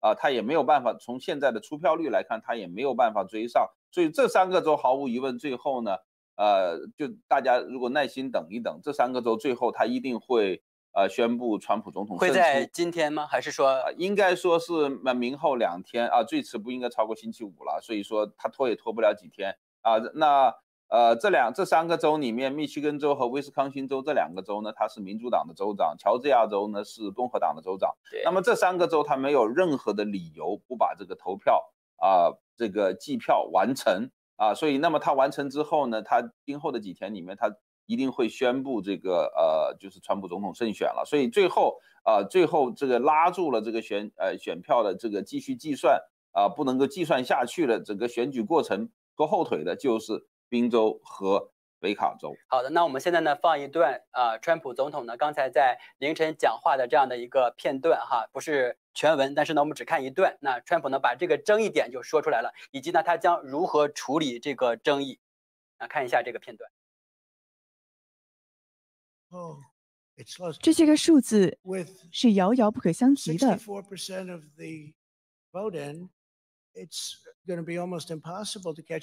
我们已经达到了百分之六十四，他们根本就赶不上了。而且你看到宾州的人民都如此的热爱你们的总统，所以说我们会加大我们的胜负。我们还在赢得密歇根州。我可以告诉你，我看到这个数字，我都很惊讶。我说：“哇，哇，好多呀！我们多了整整三十多万张票。”有百分之六十五的票已经被算进来了，已经开了，而且在威斯康星州，我们也在取得胜利。说实话，我们都不需要赢得这些所有的州，因为你已经赢得了德州了。我也与非常出类拔萃的德州的州长刚才谈过了话，这个 Gabbett 他也去祝贺了我，他已经祝贺了我赢得了德州了。那他们其实还没有完全的计完票，但是他们根本就赶不上了，基本上已经完了。连德州的州长都已经祝贺我赢得德州了。那我会告诉你，没有人见过这样子的形式，所以说我们赢得了。我们是赢得了百分之八十一的密歇根的选票。当你把这三个州加起来看的话，还你把其他的州也加起来的话，你看到。我们今天晚上是如此的盛大，你看一下我们今天晚上所赢下来的那些个州，你也看一下我们赢的这个胜幅有多大。不是说我们只多了十二张票，我们我们是赢得了这些个这么多的州。我说，哎，这个选举怎么样了？嗯。有很多的这个主持人，很多的新闻人，他们都觉得哦，他们都不去报道这个真实的机票，因为他们知道他们赢不了，所以他们才去说说哦，我们要去法庭上打法这个打官司吧？那你看，我都说了吧，我早就说了，他们将会把数千万计的选邮寄选票给他寄过来，因为他们无论是赢了还是没赢，他们都想要去打官司。所以说，佛州对我们来说是个巨大的胜利。我们在那里赢得了三十，我们比他们多了三十多万票。还有在俄亥俄州，想象一下。在俄亥俄州，这是如此大的一个州，我们也很热爱那里。而我们在那里是取得了百分之八点一的胜负，将近有五十多万票是我们多出来的。还有在北卡，在北卡取得了巨大的胜利。所以我们在那里取得了胜利。我们的胜负是有七万六千多张选票，且一切都已经开完了，而这一切竟然都停止了。所以说，这一个是对美国公众的一场欺骗。他现在停止开票，对我们国家来说是一个尴尬的耻辱。我们本来已经做好了准备去赢得这场选举了。说实话，我们也已经赢得了这场选举。所以，我们现在的目标是要保证，为了我们国家的利益，这是一个巨大的时刻。这是我们国家出现了一个巨大的舞弊的状况，我们需要法律能够得到公正的执行。所以说，我们将会去到美国的最高法院。我们已经取得了，我们已经，我们不想这些个开票被停止，也不想。要在第二天早上凌晨四点钟让他们找到选票，把他们加到这个票数之中，这是不可以的。这是一个非常悲伤的时刻，对我来说是个非常悲伤的时刻。我们将会取得胜利，而且在我看来，我们已经取得了胜利。所以说，我要感谢你们。我要感谢我们所有的支持者们，感谢所有与我们一起并肩工作的人以及副总统先生。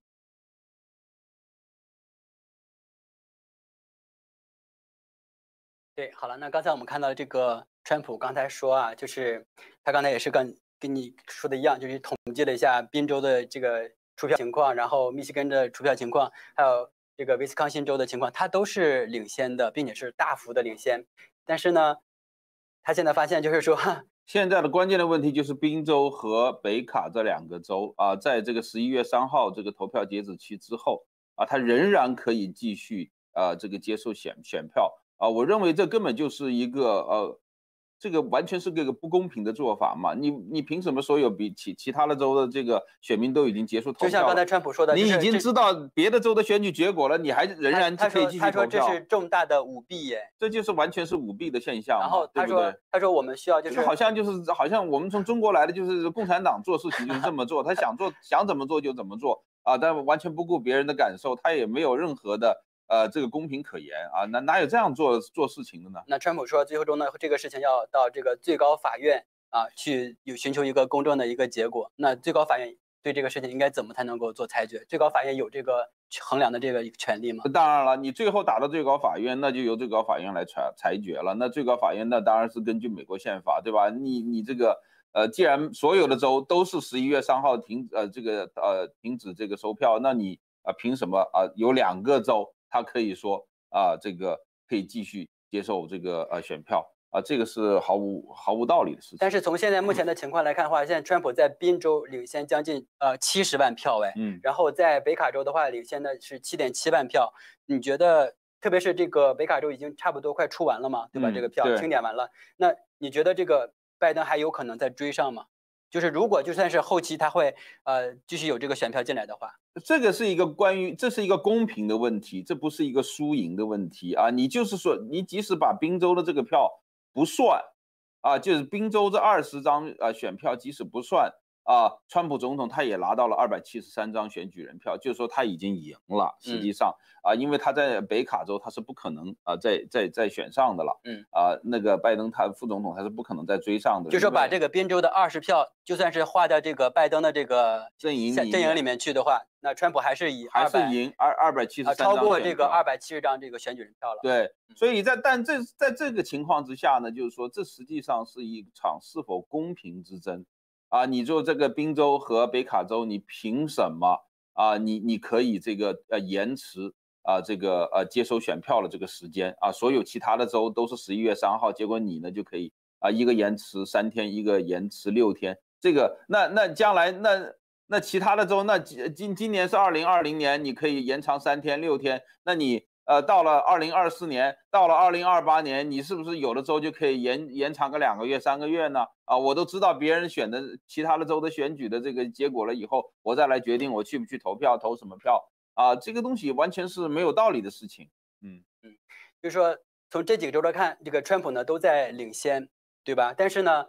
呃，民主党其实我我之前做节目的时候也发现哈，就是说在这个。呃，美美国的这个民主党举行这个民主党大会的时候，哈，那之后前后吧，就是希拉里呢，就是曾经在一次那个电视访问里面呢，就是建议这个拜登啊，无论大选之夜发生什么情况，都不要首先承认败选。然后呢，还有就是包括后来这个民主党的这个呃这个策略师们哈，也也说，就是说拜登呢也不要在大选之夜呢呃承认败选。为什么呢？因为他们说，就是因为有一些州他们这个呃开票的这个时间。就是统计这个选票最终的结果出炉的时间在不断的往后延，还有就是呃，CNN 呢，他呢在大选之前呢也出了一篇分析报道，他说呢，美国有九个摇摆州，啊，包括这次川普大胜的这个呃佛罗里达州哈，都说呢，这个选票最终的结果呢会在一月二十号的时候呢才会被统计出来，哎，一月二十号，你想总统都已经交接了，这个是不的，这个是不可能的。那现在从这个情况来看的话，现在正在往民主党这个已经。他们想好的这样的一个方向我想民主党达不达不成他们想要达到的这这这个目标啊，因为这个呃这个呃上了最高法院了以后，因为现在只有两个州啊，民主党呢呃原来的想法他说要拖到一月二十号，那那是根据这个民呃左派媒体的他们自己的民调啊，他说他这个他 他要在他在他在这个全国他的民调，他这个拜登啊副总统要比川普总统要超过呃要高百分之十呢。啊，结结果现在输的这么一塌糊涂。啊，所以说，呃，按照以前的讲法，他可能拖到一百呃一月二十号，现在只有两个州，就是完完全全是这个啊，这个呃，完完全全是这个呃投票规定不合理的这两个州啊拖，正好是这两个州拖住了呃这个选呃选举的进程，所以说这这两个州的问题应该就比较好解决，所以打到这个最高法院，我觉得啊几个星呃两个星期了不起了，他就可以最后把这个结果打下来的，嗯。那我们知道这次大选呢，这个一开票之后，我们就是，呃，特别是这个邮寄选票，还有这个早期投票结果出来之后呢，呃，左右大选的主要方向的这个佛州哈，川普呢是一开始呢就是领先的，一直到最后统计完之后哈，他是大胜，然后呢，相比于二零一六年呢，超过呃达到了这个，当时他是赢得了大约是比希拉里是赢了一点二个百分点，那今年呢他是超过拜登哈，现在是。超过了这三点五个百分点，那你觉得是什么原因导致这个川普在这个佛州能够赢得这么多？呃，在佛州的选举呢，呃，他川普之所以能够赢这么多啊，当然了，他是有两个方面的原因啊，一个方面是因为啊，大家知道这个佛州那个地方有很多古巴来的移民。啊，来自于共产主义国家的移民，他们都不喜欢社会主义，对吧？因为古巴那那佛州，人家开玩笑说，那古巴移民多到什么程度呢？说这个古巴的首都在哪里啊？在迈阿密，人家这样开玩笑。不是那个哈瓦那 啊，不是哈瓦那，对吧？所以说，呃，这是其中的一个原因。另外一个最主要的原因就是，呃，西裔的选民啊，就是这个拉丁裔的选民啊，他们在这一次呢，呃。呃，投票呢是呃大举出动啊，支持川普总统，因为这个川普总统这个经济搞得非常好啊，拉丁裔的选民他们的这个失业率达到了呃历史的最低点啊，所以说大家都在这个呃川普创造了这个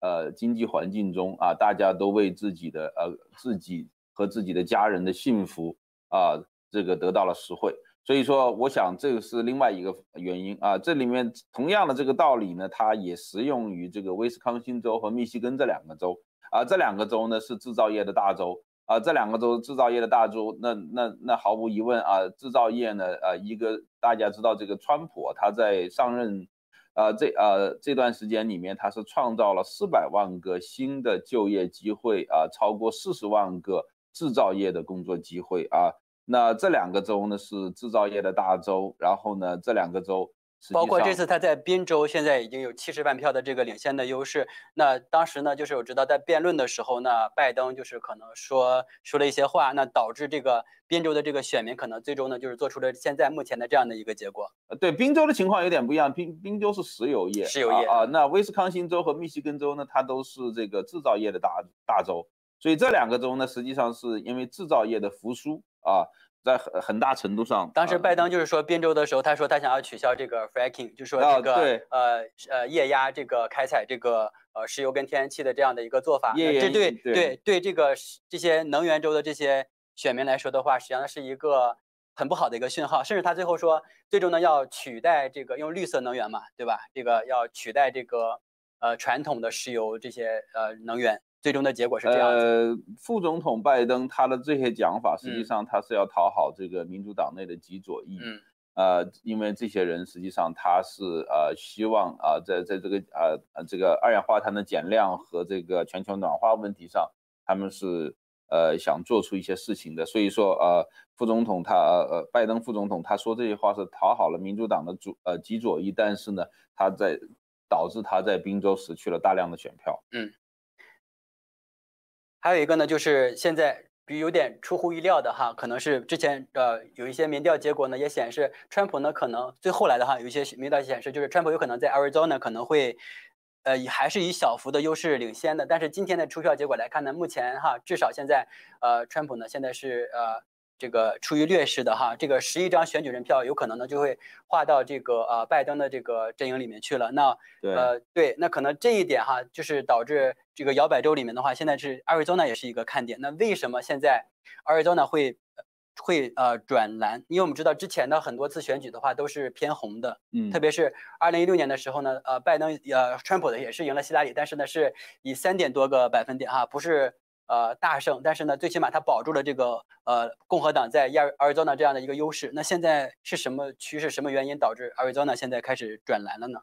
呃，艾瑞啊，Arizona 州这个州本来就是呃，它就是一个比较摇摆的州啊，所以说它呃，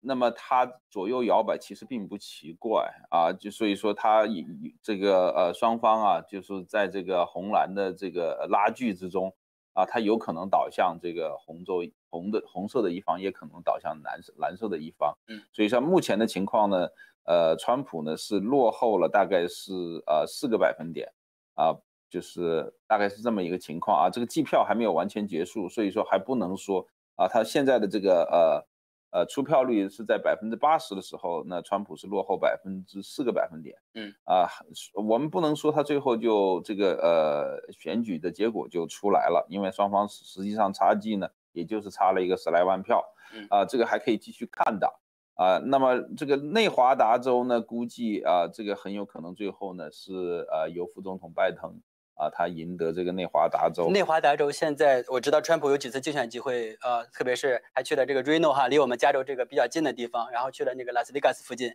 那为什么现在内华达州就是他会原来也是一个传统的这样的一个偏共和党的一个州哈？那现在为什么也是偏蓝了呢？呃，这个主要是根据这个，主要是内华达州它有一个主要的一个 county 叫 Clark County。嗯。啊，Clark County 呢，呃，就是这个大家知道这个洛斯维加斯，嗯，那个城市所在的 county，啊，它实际上呢，那个那一个县啊，它是人口最多的县，啊，就那一个县的那个呃人数呢，可以把其他的剩下十五个县的这个人口加起来，还不如它那一个县的多。而那个县呢，因为主要是城市嘛，居住，那住在里面的人都比较左一点啊，思想啊非常的 liberal，所以说呃。他毫无疑问啊，随着这个 Clark County 里面的那些居民，他变得越来越左啊，所以说呃，那么他基本上那一个县呢，就代表了整个州的啊最后的民意了。剩下的，我记得去年啊，就呃去年这个呃就是二零一八年二零一八年中期选举的时候，呃那个呃这个呃这个内华达州剩下的十几个县啊，他们所有的这些居民，他们都需要。拥有这个枪支的这个 open 啊 carry，就是这个要要要有可以这个公开的这个持持枪，嗯啊，大家知道，你如果是去过这个内华达州，你就知道了，你在那个地方上那个高速公路上开个十几里都不见到一个人的，对不对？所以说你带枪是保护你自己的安全。嗯，所以说他那里十几个县，呃，十几个县的人啊，都要求啊可以有这个公开持枪的这种呃呃许可证，但是呢，就是其中的 Clark County，他那一个只有他那一个县的人啊，他说不要，他不要 这个公开持枪，就把他一个县把其他十十五个县的人的这个。呃，民意全部都否了，这个就是呃内华达州它的这个现现状，大大概就是这么一个情况。嗯，我们知道现在目前的这个大选的这个出票结果来看呢，那个呃现在双方哈都没有任何一个候选人可以啊肯定的说，那我就当选了，我就赢了。那呃，目前呢会把这个疑问哈留到这个最高法院，由最高法院呢来做最终的这样的一个裁决。那我们知道，在那个我我觉得，我觉得这个不是一个最高法院的问题啊，这是一个常识啊，这就是一个常识。你凭什么说别的别的所有的州和别的区，人家到十一月三号就就这个选这个就截止了，就不能再收选票了？可是凭什么您这个呃？这个北卡州和宾州，你就可以继续呃接呃继续接收这个选票，这个就是个常识问题嘛，对不对？那这就是这个川普所说的，这就有点像，这就有点像这个考试，别人都考完了，然后呢，你说你你你停，你你你等几天，你还去考考一样的考题，那你这个东西你不就作弊吗？对，就是说川普就是说了啊，他刚才已经在那个演讲中就说哈，就说不可能在。这个投票已经结束之后，你再把你找到的这个选票再加进去，对吧？他一定要打到这个最高法院。现在呢，最高法院我们知道，大选之前，这个巴雷特大法官呢已经就是正式被任命了哈。那之前的这个关于宾州的这个投票的这个程序啊，那有两次诉讼呢，也都打到了这个最高法院。那最后一次的时候呢，这个巴雷特大法官说，因为他刚任命嘛，他对整个案件呢不了解，所以说最终呢还是以四比四的这样的一个结果，还是。呃，保留了这个宾州可以这么做的这样的一个程序。那如果下一次的话再打到最高法院的话，那现在下一个裁决，那有可能就会相对来说，我觉得是不是就偏向于川普了？因为，呃，现在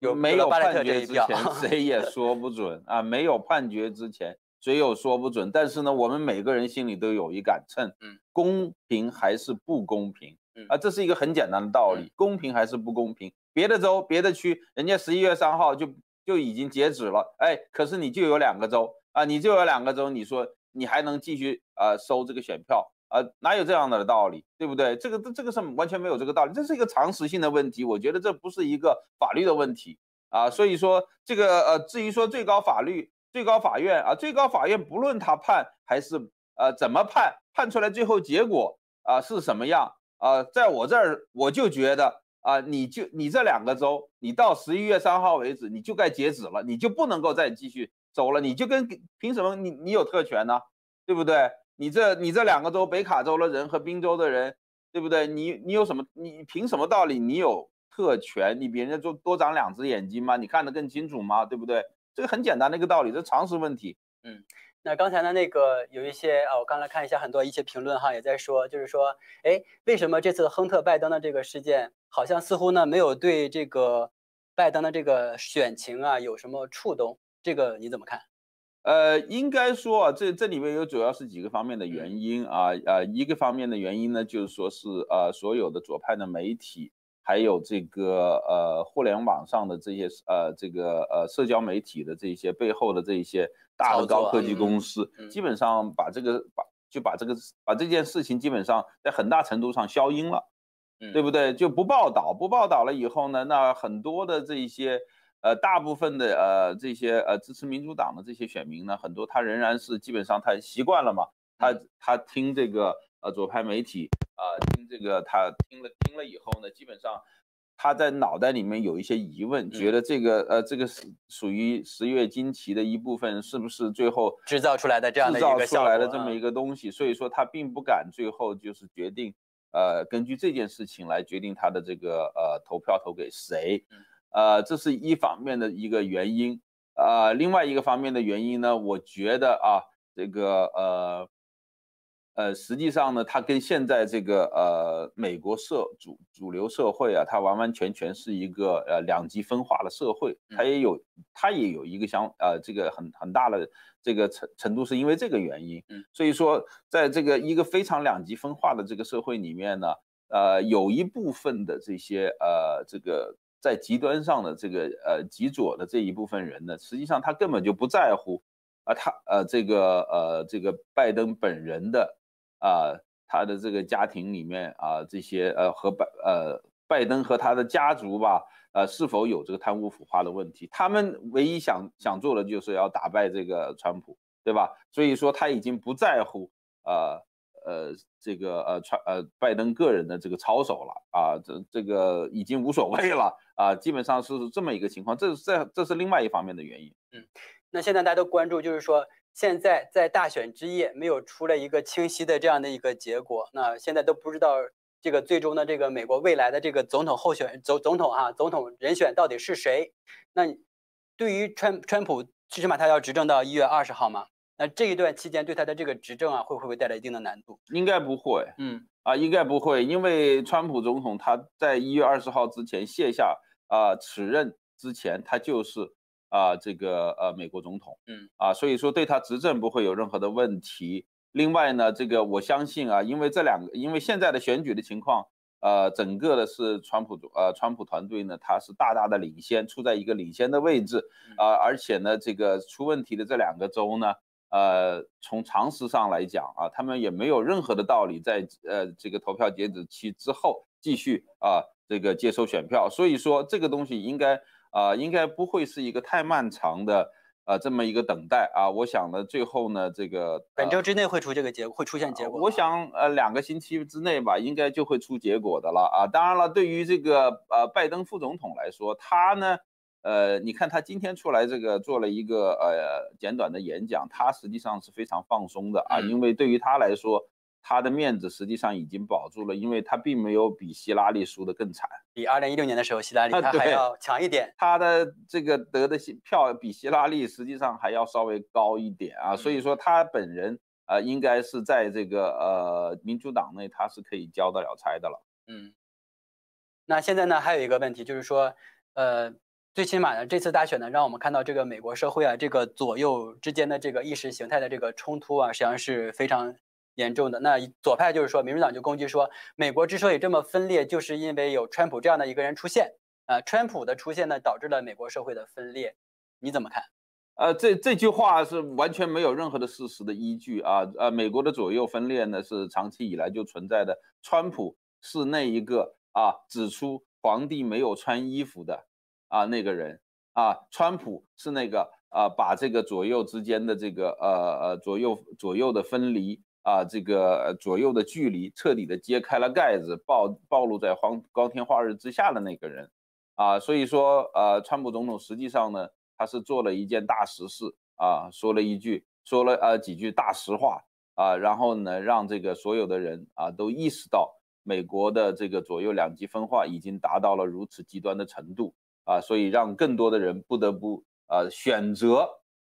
去面对这么一个现实啊，在在此之前，这个盖子如果没有揭开的话，很多人可能呃并不没有意识到这个情况严重到这个程度。现在基本上就是大家必须去面对这个问题，必须去解决这个问题啊。所以说啊，实际上呢，川普呢，他实际上是把啊这么一个呃巨大的这个呃现状。啊，揭示到了啊，整个的啊，全美国的啊，所有的社会和公民的面前。嗯，还有一个问题呢，就是说，特别是很多华人网友特别关心，就是说未来呃，美国跟中国之间的这样的一个呃双方的关系会往哪个方向发展？那昨天哈，就是在大选之夜的的前一天，那白宫呢，就是这个国家啊安全呃委员会哈，就是这个奥布莱恩，就是安全顾问，他所主编的一本书，叫做叫做这个《川普论中国》。他就是把这个美国的呃白宫的这几个内阁成员对中对华讲呃对华讲话的主要一个演讲内容啊整理呃编辑成册，那以网络的形式呢就是出版了，呃包括这个像去年的时候这个比较有名的彭斯哈首次这个比较强硬的这个呃对华讲话，那当时呢彭斯就是说呃中国现在有这么样的一个发展，就是因为美国在背后支持的结果哈，我可以呃给你这个。呃，技术，然后呢，允许你们的这个人才到美国来，然后呢，让你们进入了这个呃世贸组织，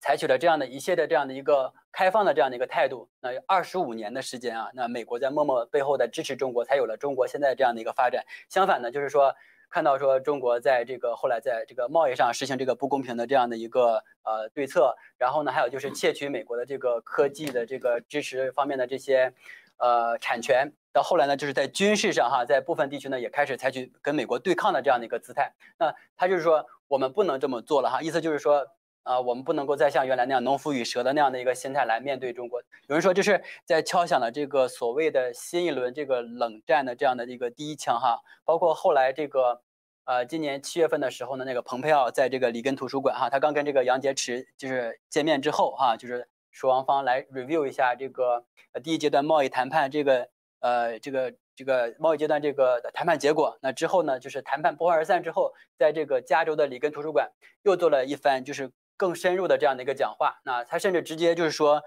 呃，习近平，那你就是一个铁杆的这个呃独裁主义的这样的一个呃忠实的一个信徒哈，铁杆信徒。然后呢，还是说呼吁呢，就是几乎就差的就是说呼吁所有的这个美国的盟友，包括中国人民一起起来哈，来推翻这个共产党了。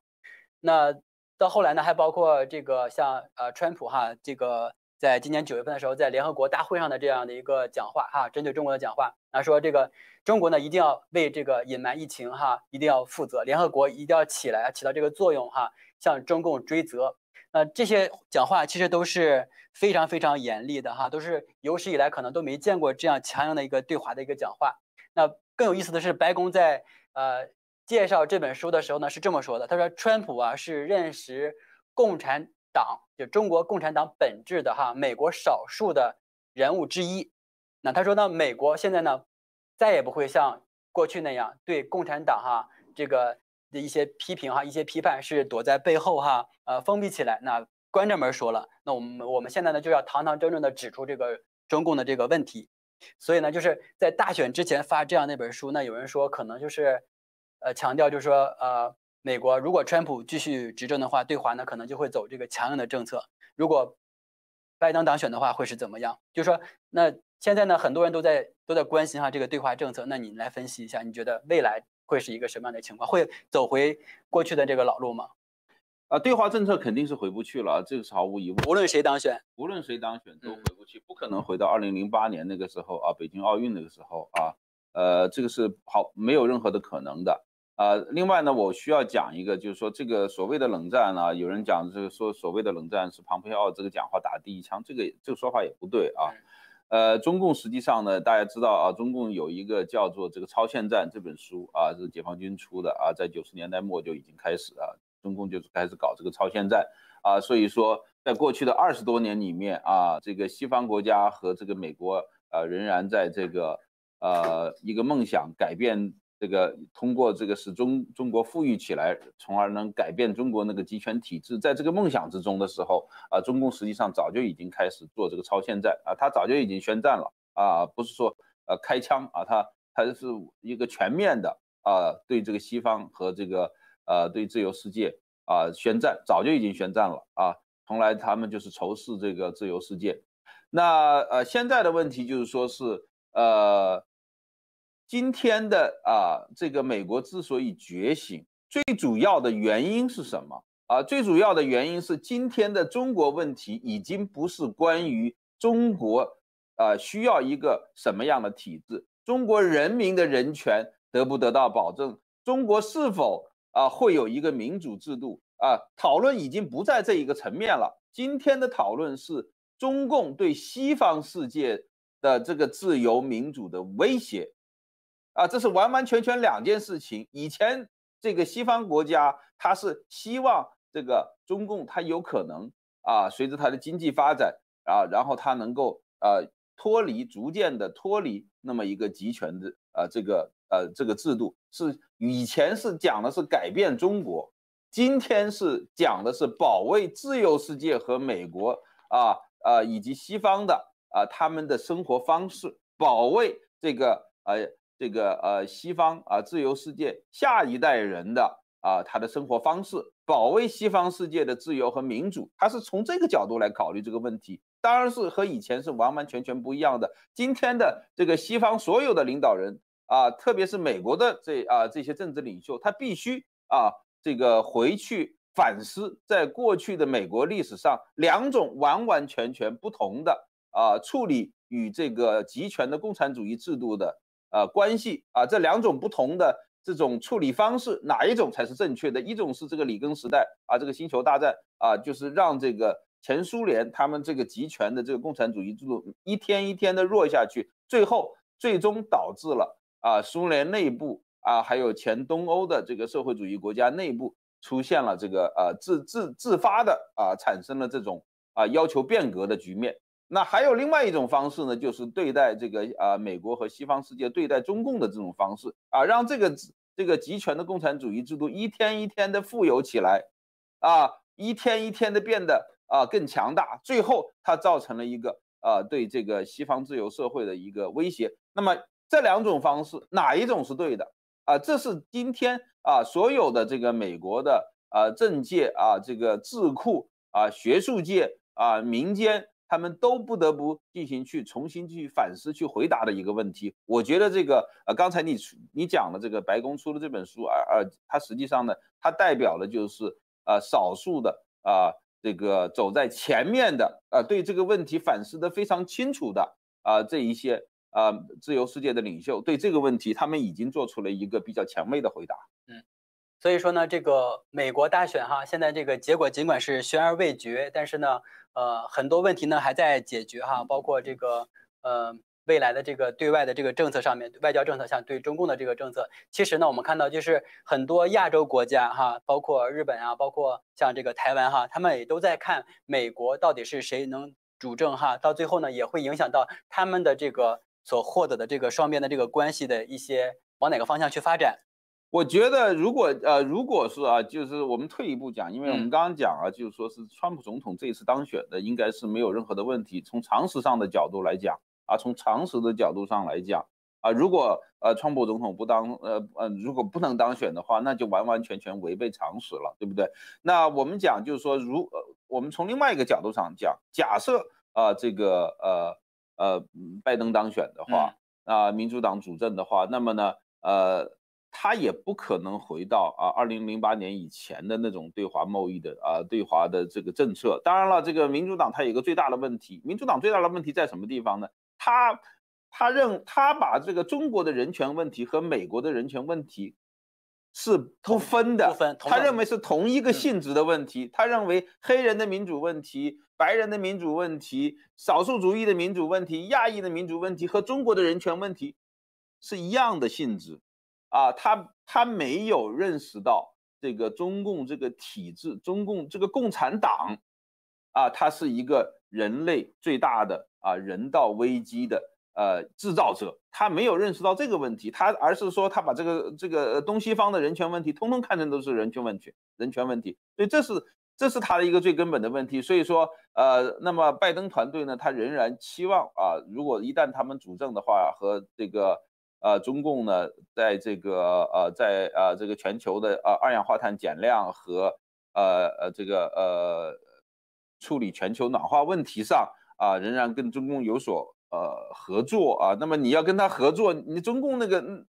啊那么一个流氓政权，你要跟他合作，那么他就有了跟你讨价还价的筹码。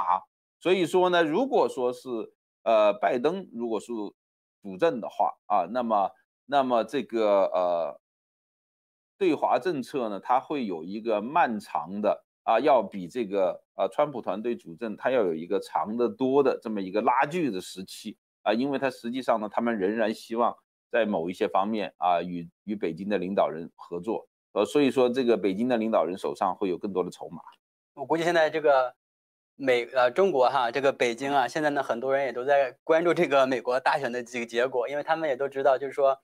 呃，如果一旦这个川普赢了的话，那可能对他们的这个态度呢，还会继续的强硬下去哈。双方的这个关系呢，还会在多个领域都会发生这个一个一个碰撞，包括这个台海问题哈，包括呢这个南海问题哈，包括呢印度跟这个中国之间的这个关系，背后实际上都是美国都在为这些自由民主的国家呢，实际上是在撑腰，对不对？实际上就是就是回到我们刚才讲的，实际上就是说现在的这个呃。美国的这些政治领袖，他意识到了啊，中共这个呃共产主义的体制对整个人类所带来的这个人道危机，它正在一步一步的走向顶峰啊，所以说它已经到了不行动啊不行的这么一个程度。嗯嗯。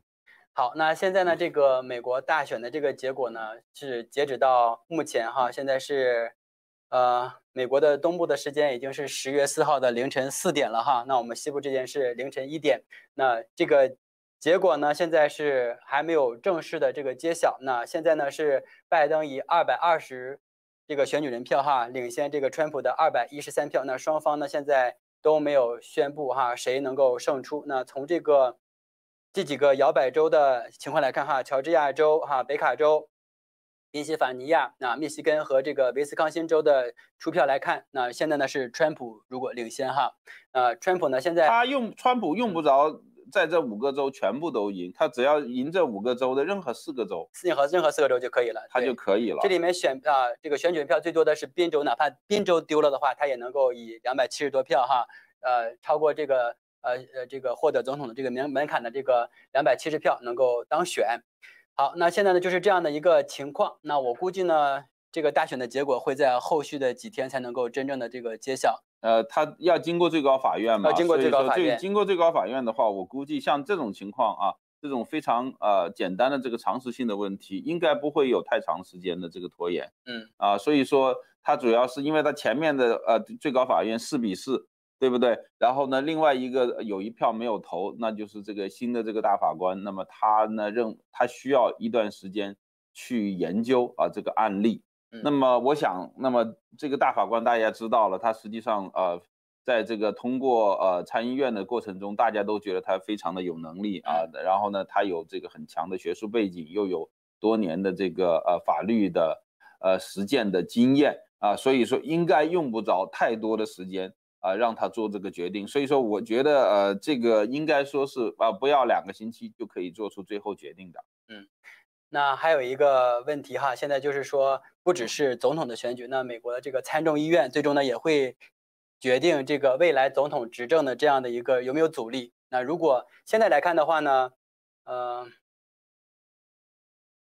我看一下这个最新的这个更新的这个情况。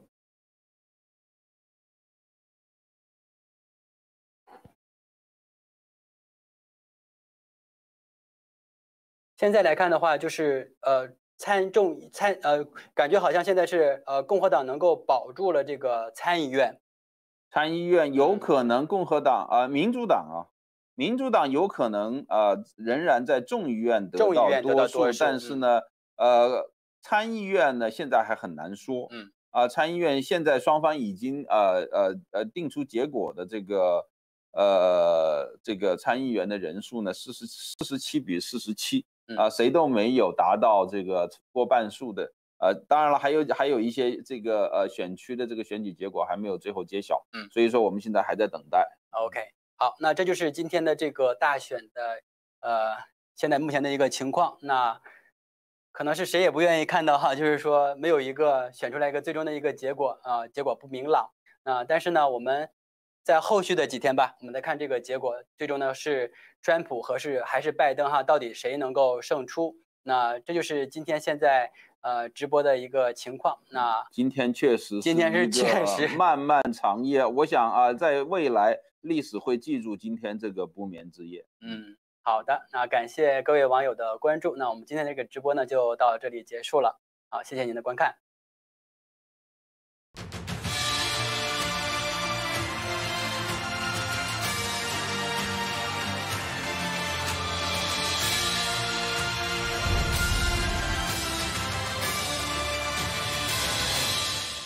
大家好，我是秦鹏。今天我想跟大家分享两个话题。第一个是十字路口的美国，为什么这一次美国总统大选对美国是如此的重要？第二个话题是大家可能都认为，美国人概念中的社会主义就是北欧式的高福利社会。但为什么川普在每一次竞选演讲中谈到这个话题的时候，下面就群情激昂，民众高呼 USA USA？这里面发生了什么？又对总统大选会产生哪些影响呢？我们先来谈第一个话题。我在评价2020年大选重要性的时候，经常说一句话：“十字路口的美国，生死关头的世界。”因为大选的结果不仅决定着美国的未来，而且影响到世界的新格局，特别是关系到危害世界的中共能不能够继续被削弱和最终被消灭。我们注意到，最近总统辩论之后，两党候选人川普和拜登，他们自己也都多次说，这是美国历史上最重要的一次选举，双方都投入了重兵来打这场硬仗。从投入的竞选资金上看，这次联邦大选，包括总统、参议院和众议院，是美国历史上花费最高的一次，总额可能高达一百一十亿美元。扣除通货膨胀因素，比二零一六年选举支出高了百分之五十以上，比二零零八年翻一倍。而地面人员的投入也是历史上罕见的。共和党这边，川普总统、副总统彭斯，还有川普一家。包括小川普、Eric、伊万卡、Melania，马不停蹄地在关键摇摆州演讲。川普和彭斯经常一天三场的飞来飞去。民主党这边，尽管有人笑说第二场总统辩论之后，拜登又去地下室休息了，但我们看到他还是继续和副总统候选人卡马拉·哈里斯，也就是贺锦丽，一起奔走在各地。而前总统奥巴马也在最后关头。与拜登多次联合出席关键摇摆州的演讲，双方为什么如此卖力的投入呢？显然，这是因为他们都认识到这次大选直接影响到了本党的命运，甚至美国正处于生死攸关的时刻，所以拼命在捍卫。早在两个月前，在美国民主党全国代表大会上获得总统提名人之后。拜登在演讲中就把川普任期描述的一团糟，说美国正处于黑暗当中，声称要结束川普的黑暗时期，还形容他自己是光明的盟友。拜登的这个说法与六月份天主教美国大主教写信给川普总统描述的那样，说这是黑暗之子和光明之子之争，几乎一模一样。当时黑人弗洛伊德死之后。美国掀起了席卷全国、蔓延全球的黑命贵运动，与 Antifa 交织在一起，甚至发生了连日围攻白宫、烧毁附近的总统教堂、抹黑林肯总统纪念堂的事件。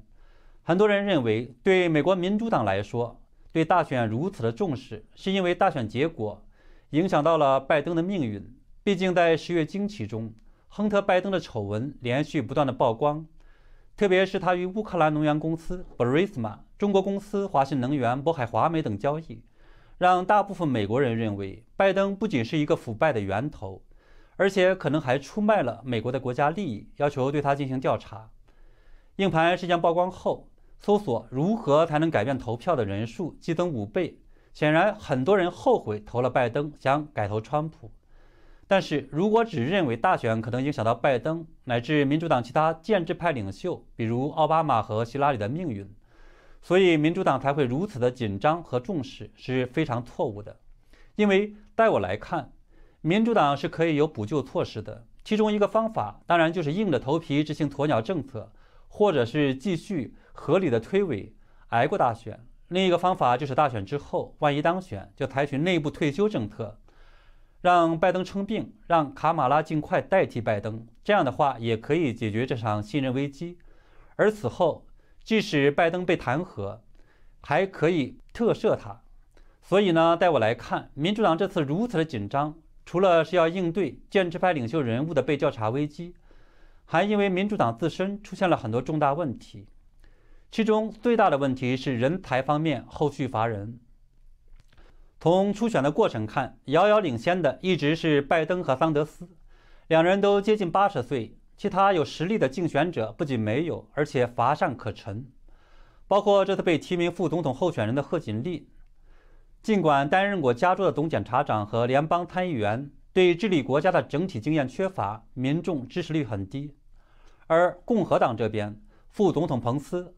国务卿蓬佩奥、参议员卢比奥。联合国前大使黑利、第一千金伊万卡群星璀璨，不仅在本党，在全国范围内也都有很高的名望，有很大实力问鼎下一次或二零二八年的总统宝座。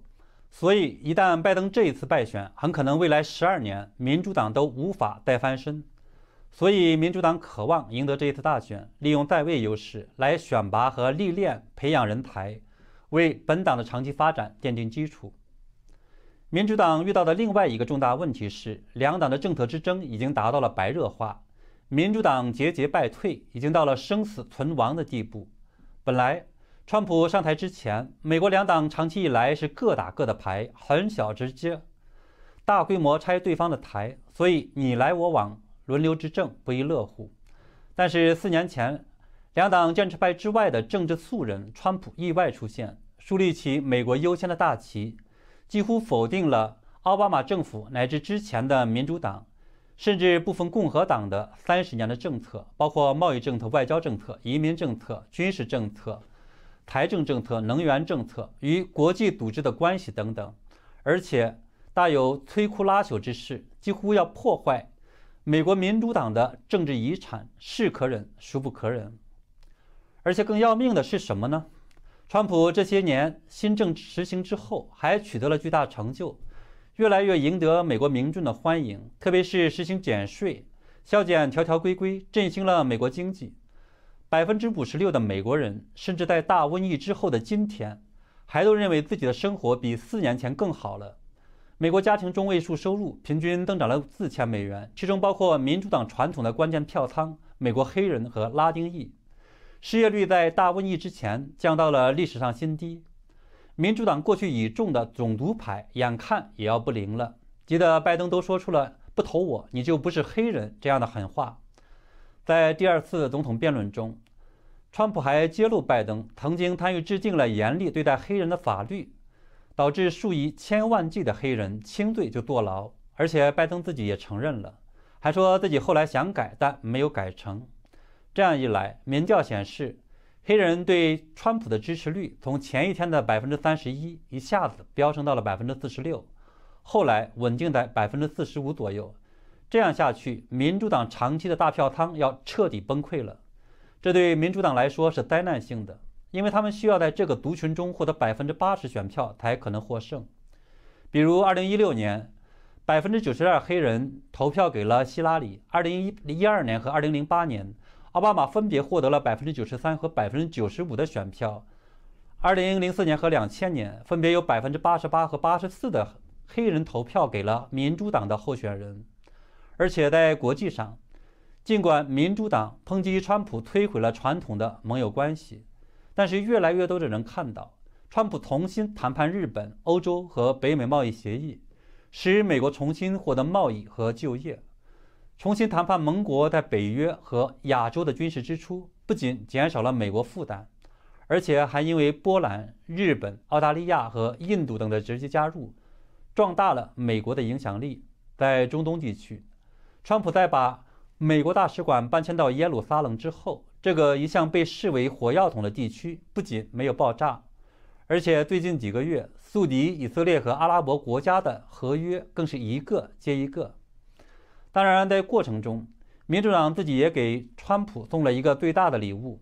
那就是黑命贵运动。各地的骚乱和打砸抢不断，两党采取了完全不同的处置方法。民主党这边的大佬们纷纷下跪，放任游行、骚乱，甚至抢劫，占领西雅图，搞社会主义新社区。在纽约等城市，左派市长大幅度削减了警察的资金，导致很多城市的犯罪率激增。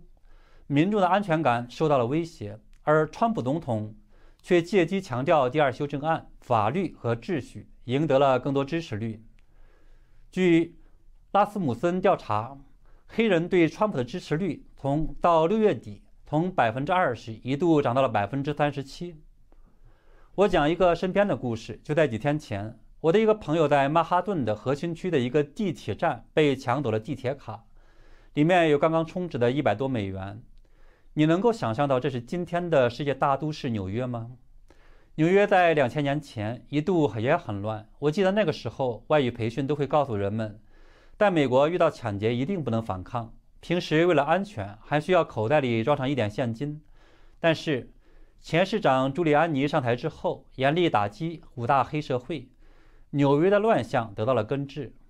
然而，现在在左派市长治理下，加上这次对黑人劫掠放任。繁荣的曼哈顿居然又变成了鬼城，很多富人纷纷逃离，这就导致前几天纽约和富人聚集区的长岛出现了罕见的支持川普大游行，其中长岛那次有多达九千六百多辆汽车，绵延长达近一百英里。总之，不怕不识货，就怕货比货。民主党已经发现，如果让川普再这样下去，他们曾经引以为豪的、深受铁杆选民喜欢的各种政策，可能都会被川普重新定义，露出金缕玉衣背后的真实面目。美国民众会发现，原来不大手笔的花钱也可以实现对伊朗和朝鲜的和平；原来不大规模征税。不大发福利，而是通过减税刺激经济，重新谈判贸易协议，让美国企业回流，也可以大幅度提高收入和福利；而通过和药厂谈判压低药价，通过让更多的保险公司进来谈判，也可以降低医保的费用，同时却又获得更好的医保待遇。如此鲜明的对比，实际上已经体现在了今年大选的民意中。中间选民和民主党原有的选民都大规模的集结到川普的会场，比如十月十三到十月十七的川普的五场大选的演讲中，每场有一万多人到一万五千八百五十二人参加，其中传统的民主党选区黑人比例很大的乔治亚州有百分之二十一点八的民主党选民，百分之二十七点九的黑人参加，而。百分之二十七点五的人过去四次大选都没有投票，这个比例非常的惊人。要知道，川普靠百分之八的黑人投票就赢得了二零一六年大选，而乔治亚黑人比例百分之三十一，现在川普竞选现场却有接近百分之二十八的黑人。其他四场参加的民主党人比例从百分之十六点三到百分之二十九点四不等，比例也很惊人。这意味着，从全国范围看，这一次很多传统的民主党选民将改投川普，翻红的地区和州将会很多。所以，尽管看起来民主党和左派媒体一直在批评川普如何的祸害美国是疯子、坏蛋、独裁者、暴君，但是民主党高层自己非常清楚，美国如果让川普这个突然闯进来的公牛再这么折腾四年，川普新政的效果会更加鲜明地显现出来。那时候，民主党的传统，那时候民主党的传统的金牌政策将大部分会失效，露出黄铜的本质。以后，他们将很长时间没有办法再靠政策的吸引力来翻身。所以，立刻、马上、现在，就是要利用很多美国民众还没有明白过来之前的关键时刻，利用大瘟疫对部分美国民众造成的不满，利用他们现在对失业。对未来的迷惘，抓紧赢得本次大选，然后接下来四年执政，经过对原有政策的修修改改打补丁，比如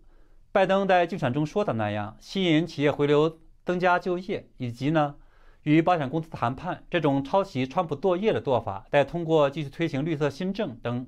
改造美国经济和社会格局，民主党还有可能重塑美国社会形态，在未来获得更多的执政机会。对共和党来说，越来越多的人发现，新人川普四年来给他们的传统政策注入了新的活力，甚至是刷新了灵魂，那就是在神的指引下回归美国的宪法传统来治理这个国家。这让共和党对民主党的政策优势第一次显现得如此明显。所以，除了少数建制派，共和党传统选民对川普的支持也异常坚定。他们希望川普能够再干四年，不要功亏一篑，这才是川普的共和党内部支持率长期维持在百分之九十五的深层的政策原因。所以，预计这次川普选民的投票率将前所未有的高，加上中间选民，预计美国合格选民可能最终将有高达百分之六十五的投票率，即大约一点五亿人投票。综上所述，尽管表面上看起来，这次大选如此的激烈，不仅是两党候选人之争，部分原因是犯罪嫌疑人在拼命的逃避可能的追责。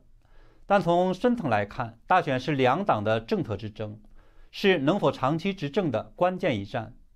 从更深层看，是两党的价值观之争，包括下面我想谈的社会主义和自由社会发展美国的路线之争。当然，决战的双方都会说自己代表光明，在对抗黑暗和邪恶。都打着捍卫普世价值的旗号，也都说自己在捍卫美国的民主体制和法律尊严，自己才是为美国民众谋福利。那么，孰真孰假，谁是谁非？这就需要我们长一双慧眼，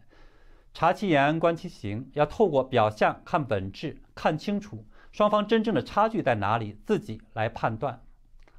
我今天想分享的第二个话题是社会主义为什么会成为今年美国大选的一个重要话题。大家可能注意到了，川普总统在今年下半年的竞选机会演讲的时候，谈到三个话题的时候，特别受到美国民众的欢迎。第一个话题是经济。当他说大瘟疫之前，他创造了世界上最好的经济，而他要在未来重新演绎一次，这时很多人会鼓掌欢呼，说再干四年。第二个话题是他自己谈到要追责中共，民众也是群情激昂。多派媒体说这是川普煽动和转移注意力的结果，这是不对的。因为根据七月底的民调，百分之七十三的美国人对中国政府，也就是中共反感，比例为近十五年来最高。受访者也普遍认为中国政府应该为新冠疫情肆虐全球负责，而且还不只是美国一个国家这样。十月底。剑桥大学一项针对全球二十五个国家几万人的调查显示，大多数受访者认为中共应该对今年的疫情病毒爆发负责。民众特别兴奋的第三个话题是在川普谈到美国绝不能搞社会主义的时候，他们会高呼 “USA USA”。比如在密西根州举行竞选集会时，川普说，民主党的副总统候选人哈里斯不会成为第一位。女总统，他说，如果拜登当选，哈里斯会在三个星期之内成为美国总统。他还形容他是极端的自由派人士，是社会主义者。与之相比，就连桑德斯看起来都成了强硬的保守派人士。此言一出，引发支持了希望伊万卡竞选总统的呼声。熟悉美国的人可能觉得这是一个很奇怪的现象，因为在美国传统上，民众概念中的社会主义就是北欧式的高福利政策。而北欧国家看起来运行的还不错啊，从摇篮大坟墓，通通免费，高税收、高福利，很多人失业了还可以领着救济金到全世界开心的旅游。美国年轻人也对社会主义充满向往。根据最为谨慎的盖洛普调查，2019年底，美国青年人中喜欢社会主义的人数已经达到一半。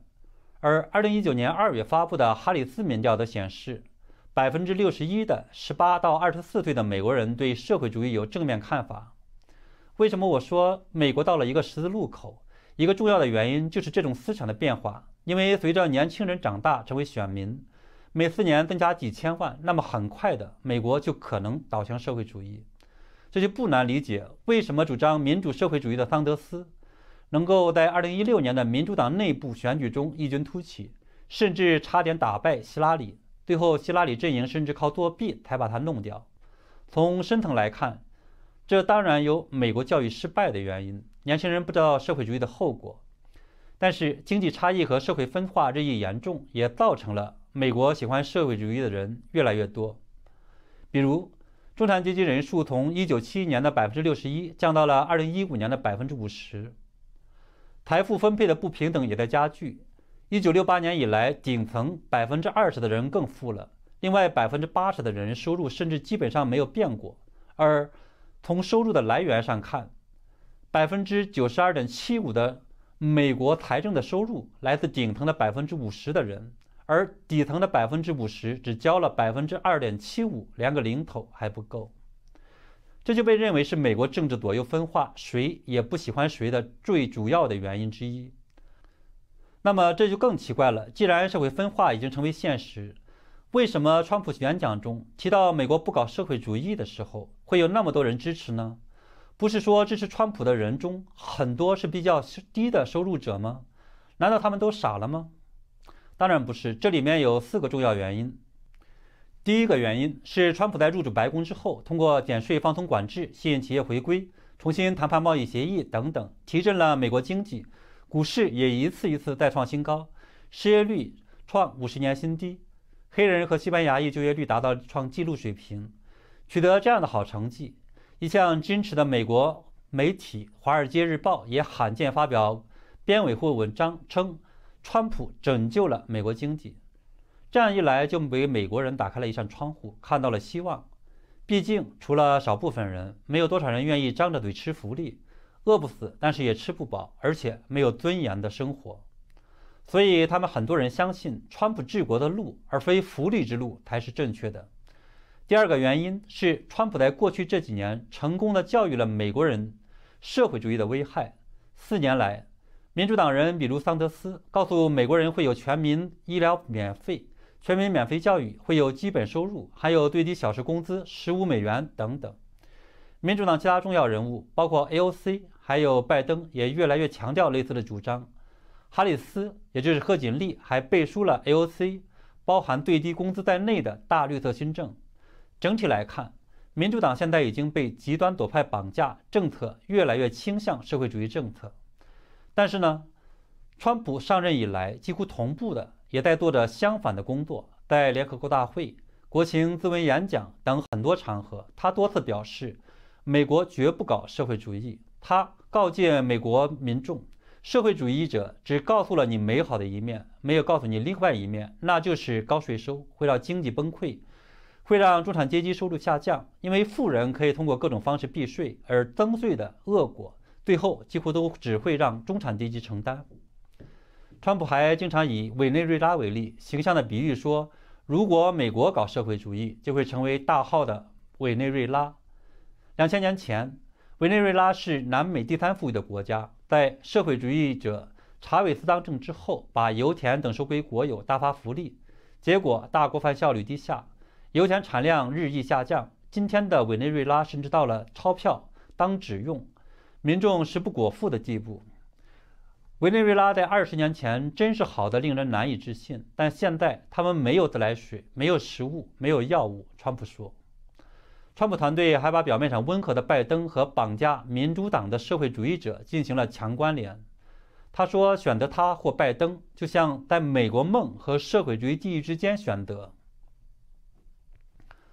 一月十一号，川普的儿子小川普在反社会主义斗士的巴士之旅——佛罗里达的坦帕一个演讲集会中说：“如果……”拜登当选，美国将迅速蜕变为社会主义、共产主义或马克思主义的独裁国家，因为拜登是特洛伊木马，内心代表的是副总统候选人贺锦丽、桑德斯和纽约的 AOC，这些人就是社会主义者。这样一来，川普就把很多美国人从美好的梦想拉回到了现实，也粉碎了民主党用拜登包装的新政府中立温和的形象。川普打社会主义牌能够赢得民心的第三个原因是，美国有大量的社会主义国家的移民及后裔，包括古巴裔、很多西班牙裔、越南裔、东欧裔及华裔。而古巴裔、西班牙裔美国人在佛罗里达这个关键州的比例很大。非营利组织坦帕湾之家负责人委内瑞拉裔的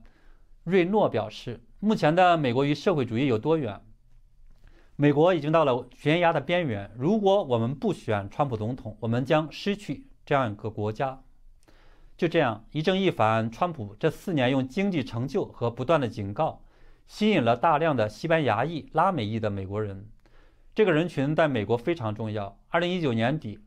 拉丁裔美国人六千零一十八万，占美国人口的百分之十八，已经成为黑人之后一支非常重要的投票力量。他们分布在纽约、迈阿密、洛杉矶等大城市，对纽约州、新墨西哥州、德克萨斯州、加州、亚利桑那州的大选的结果有很大影响。所以，虽然川普的南边境政策可能导致这个人群的部分人不高兴，但他取得的经济和就业成就以及心理学上的先上车效应，实际上。我相信他会吸引很多人，而这一次民主党的黑玫瑰运动也导致了很多人倒向川普。此外，百分之七十的拉丁裔信仰天主教，川普和副总统彭斯表现出来的对宗教的虔诚也吸引了很多人。我们也看到，彭斯经常参加拉丁裔多的州的这种机会的演讲。当然，川普打社会主义牌也遇到了一个美国社会大反思的年代。古巴裔的美国参议员卢比奥等重量级的美国政要也抨击民主党在搞社会主义。二零一八年底和二零一六年初，二零一八年底和二零一九年初，很多美国主流媒体也在陆续的讨论社会主义的危害，包括著名的《华尔街日报》等等，同期，《大纪元时报》全面披露，共产主义的魔鬼在统治着我们的世界，也受到美国保守派的欢迎。英文《大纪元时报》当时已经进入了美国白宫和国会山，川普还多次转发了英文《大纪元》的文章。两周前，美国三大主流媒体路透、《华尔街日报》、福克斯还不约而同地刊发了抨击拜登经济学的文章或社论，指出拜登的政策如果全面实施，将使人均全职等值就业减少约百分之三，人均资本存量减少约百分之十五，人均 GDP 减少百分之八以上。与美国国会预算办公室对二零三零年这些变量的估计相比，这意味着美国劳动者将减少四百九十万。家庭收入中位数将减少六千五百美元，而且报道还说，尽管拜登说只征收四十万美元以上的家庭的税，但更多的人会受害。这实际上就是宣布了民主党的社会主义路线不可行，因为拜登经济学目前还只是加入了极左派雄心勃勃的计划的一部分，更多的还等待着哈里斯等极左派登堂入室之后。他们才计划展开。从目前看，川普坚持抨击社会主义的政策取得了巨大的成就。十月十九号，有一千多万推特粉丝的著名黑人说唱歌手、演员、制片人五十美分 （Fifty Cent） 因为看到了拜登新政将导致他的税收高达百分之六十二，愤而投决定投向川普。他说：“我可不想变成二十美分。”而且竟然站出来支持川普的原社会主义国家的移民，包括华人的比例也大大增加，这必将深远地改变美国的未来。在这次大选中，预计那些与古巴裔、拉丁裔相关的关键州，包括佛罗里达、亚利桑那州、德克萨斯州，川普预计都将取得大胜。从最终的结果看，从全国范围，我认为呢，川普最终将获得五百三十八张选举人票的百分之六十五左右。即大概三百五十张选举人票，大胜拜登。好，谢谢大家。今天呢，我的分享就到这里。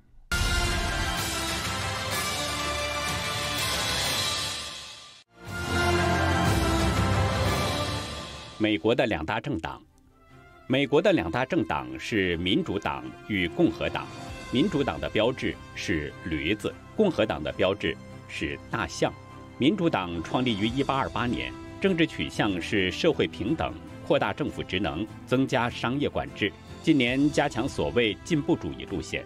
共和党创立于1854年，倾向古典自由主义，维护传统价值，主张小政府，缩减政府财政开支。自两党建立后，美国三十位总统中有十九位来自共和党，十一位来自民主党。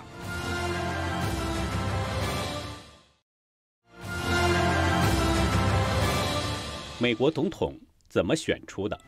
美国总统并非由国会或是选民直接选举，而是由选民选出选举人，再由选举人间接选出总统。全美共有五百三十八张选举人票，总统参选人只要拿到超过半数，二百七十张以上的选举人票，就可宣布当选。美国五十个州根据人口多少，掌握不同的选举人票数，加州最多。其次是德州、纽约州和佛州，参选人要想拿到选举人票，首先必须在各州争取公民选票。美国有四十八个州采取“赢者全拿”的制度，假如某党参选人在该州得票数高于对手，就可以获得该州所有的选举人票。